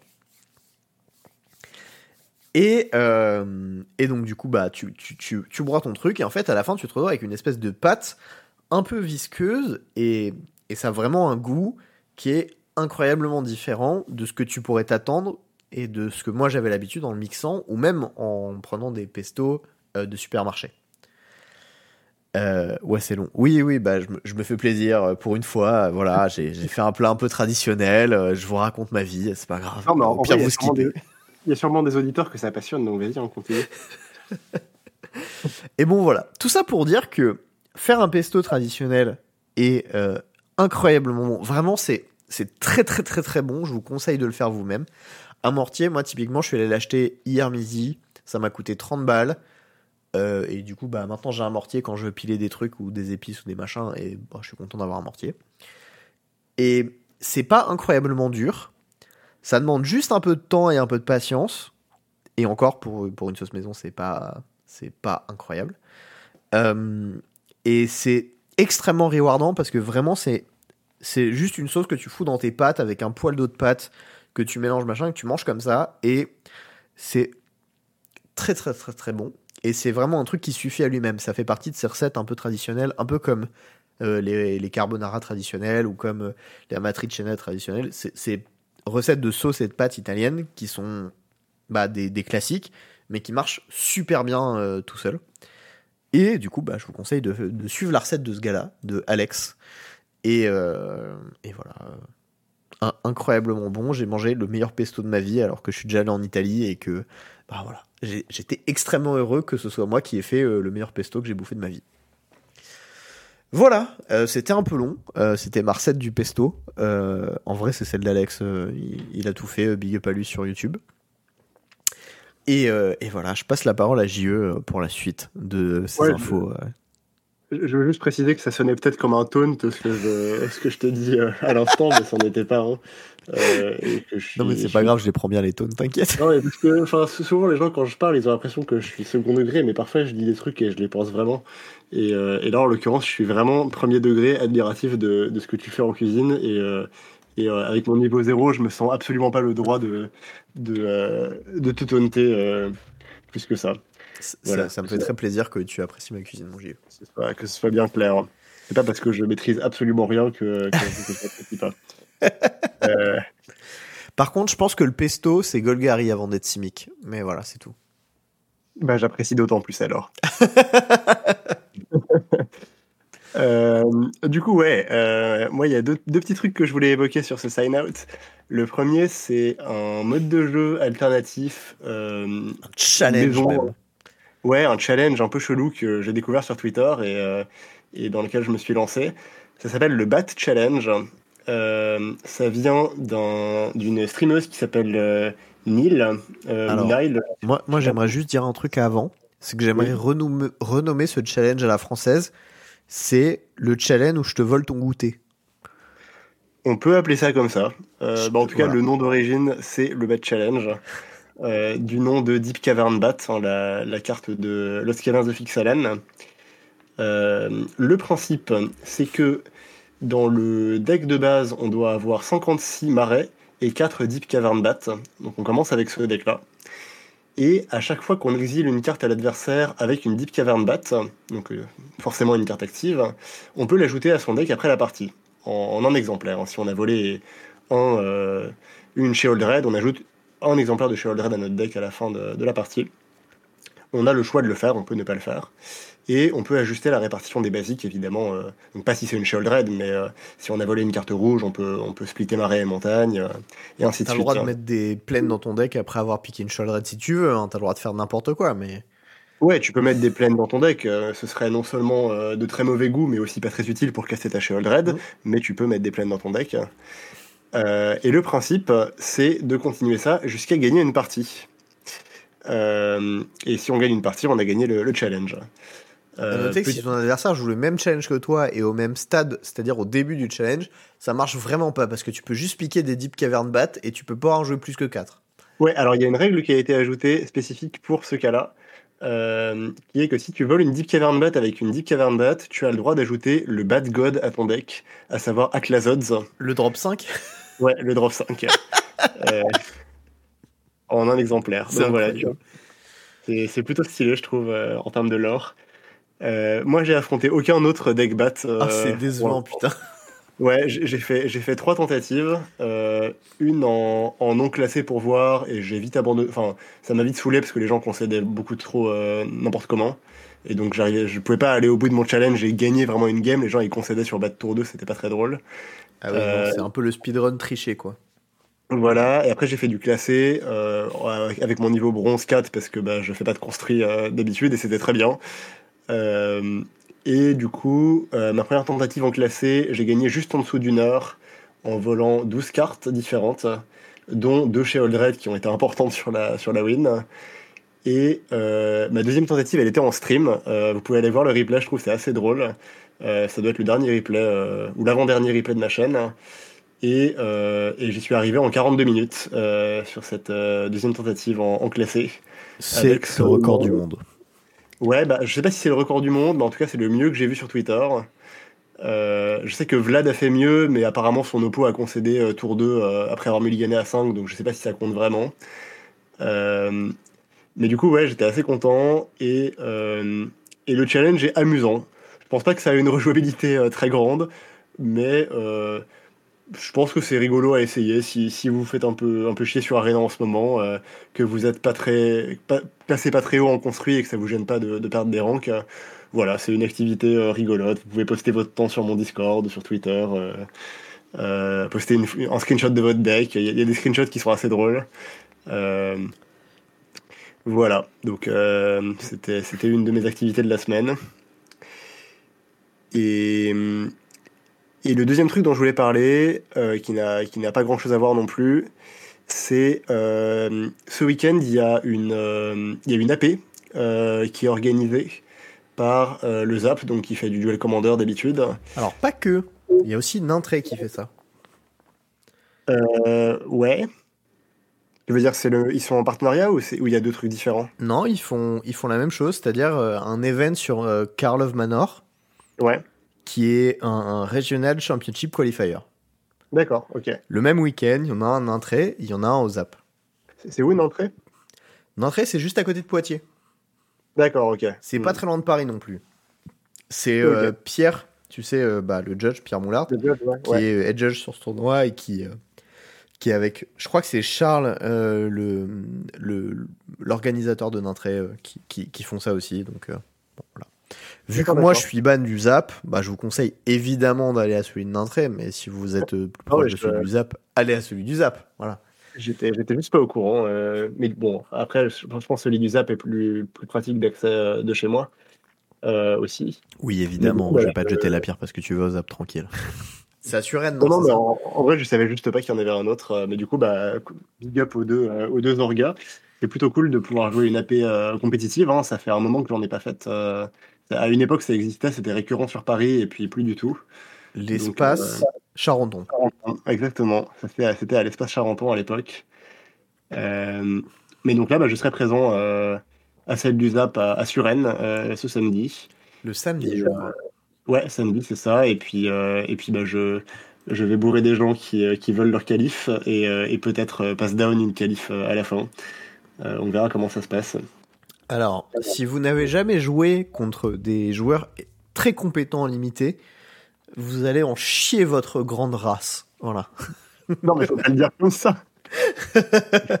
Non, mais je suis sûr qu'il y a plein de gens qui vont être ravis d'en chier euh, leur grand mort contre toi, de faire des erreurs et de se faire complètement défoncer parce qu'ils ont misplay. Et, et ils seront extrêmement heureux d'avoir appris. Parce que, en fait, Alors, je, je pense ouais. qu'il y a beaucoup de gens qui, même sans ayant un mindset extrêmement compétitif, sont très heureux d'apprendre à mieux jouer. Oui, oui, je- j'en doute pas, et tant mieux. JE, le croque-mitaine. Je, je- pense quand même que le niveau de cette AP sera plus élevé que celui d'une AP parisienne euh, Oui. classique. Genre, je pense que les gens qui vont faire cette AP là en particulier, en sachant que c'est en RCQ, bon, en moyenne, ils vont tenir pas trop mal les cartes et ils auront lu le, le spoiler du set avant. Donc, euh, j'espère qu'il y aura pas de, de match euh, vraiment trop trop euh, déséquilibré quoi. Ah, mais, mais mais si c'est le cas, bah, j'ai aucun doute que même si tu joues contre un enfant de 5 ans, tu lui voleras son goûter. hein. il y a Xeno qui dit dans le chat, perso, j'ai annulé ma qualif quand j'ai vu que j'y venais. Thierry qui Allez. rajoute Je vais annuler aussi, je pense. Non, mais- Le blagues, est là. Non, fuyez, pauvre fou. Ne prenez pas ces, ces gens-là au sérieux, ils, ils trollent bien évidemment. Euh, T'inquiète, de toute façon, l'épisode il sera sorti après le tournoi, donc les gens, Oui, oui. euh, mis à part ceux qui sont en live, ne l'écouteront pas, donc euh, t'inquiète. C'est vrai. Et puis vous, vous pouvez aussi, comme Nico, euh, aller, jouer en DC à la place. euh, mais bon, je le recommanderais pas parce qu'il y a quand même un format qui est, qui est supérieur à l'autre. en- Bah en- oui, oui, évidemment, le limité supérieur au décès quand même. Oui, Faut le j'ai rappeler. cru que t'allais- j'ai cru que tu allais dire dans le sens, euh, mais non. Euh, effectivement. En ah tout cas, voilà. même moi qui aime pas le, le scellé, je... enfin, je préfère faire un tournoi en scellé qu'un tournoi en décès, hein, soyons honnêtes. Tout de même. Voilà, bah donc à ce samedi pour, euh, pour ceux qui seront là et, euh, et euh, bonne chance. Bon, bah c'est parfait. Est-ce que tu aurais un petit dernier truc que tu voudrais évoquer avant euh, cette fin d'épisode, mon JE je ne crois pas, mon cher Théo. Je crois que je crois qu'il est, il est long cet épisode, non? On a beaucoup parlé de triche euh, au milieu. Écoute, 2h10. 2h10, c'est honnête. C'est dans la moyenne? C'est pas Kevin Després style, parce que Ouais. c'est notre recordman. Mais euh, deux- 2h10, c'est un bon épisode. Voilà, en termes de durée, euh, pour savoir. Ok. Tu as raté la triche. Écoute, sache que c'est beaucoup plus modéré que ce à quoi tu pourrais t'attendre. Surtout venant de moi, sur la triche. C'est dire. Et en plus, c'est un Italien, le gars. Et je pense qu'il a rien fait. Voilà. Non, je, je trouve qu'on a été assez, euh, comment dire, on a, on n'a pas trop, euh, pas trop dérapé quoi sur sur ce passage-là. Non, Euh, pas du tout. Je, je, je pense que euh, ça aurait pu être bien pire parce que bah, d'un premier œil, ce qu'il a fait était extrêmement répréhensible. Et après du recul et après des informations supplémentaires apportées par les judges, effectivement, on pense tous les deux qu'il n'a pas triché. Voilà. Mm. Ce qui est quand même euh, un gros retournement de situation, parce que moi j'étais prêt à Ouais, le brûler sur le pilori le day one, tu vois, il n'y a pas de Ah, problème. mais quoi. pareil, euh, pareil, Voilà. vraiment. euh, Il a que les imbéciles qui changent pas d'avis, comme on dit. Ou qu'ils le reconnaissent pas en tout cas. Mais bon. Ouais. Euh, bah, en tout cas, euh, mesdames, messieurs, ce fut un plaisir de, de vous avoir dans cet épisode. Euh, C'était Théoméry avec monsieur le champion du monde euh, solo et le champion du monde par équipe en titre pour les deux, euh, Jean-Emmanuel Depraz. Euh, moi, je vous remercie de nous avoir écoutés. Et puis, bah, j'espère que tu as passé un bon épisode en ma compagnie, mon cher JE. Moi, c'était très cool. super moyen de, de passer ma soirée. Eh bah, écoute, je suis ravi. Des bisous tout le monde. Ciao, et puis bah, à la semaine prochaine. Salut, salut.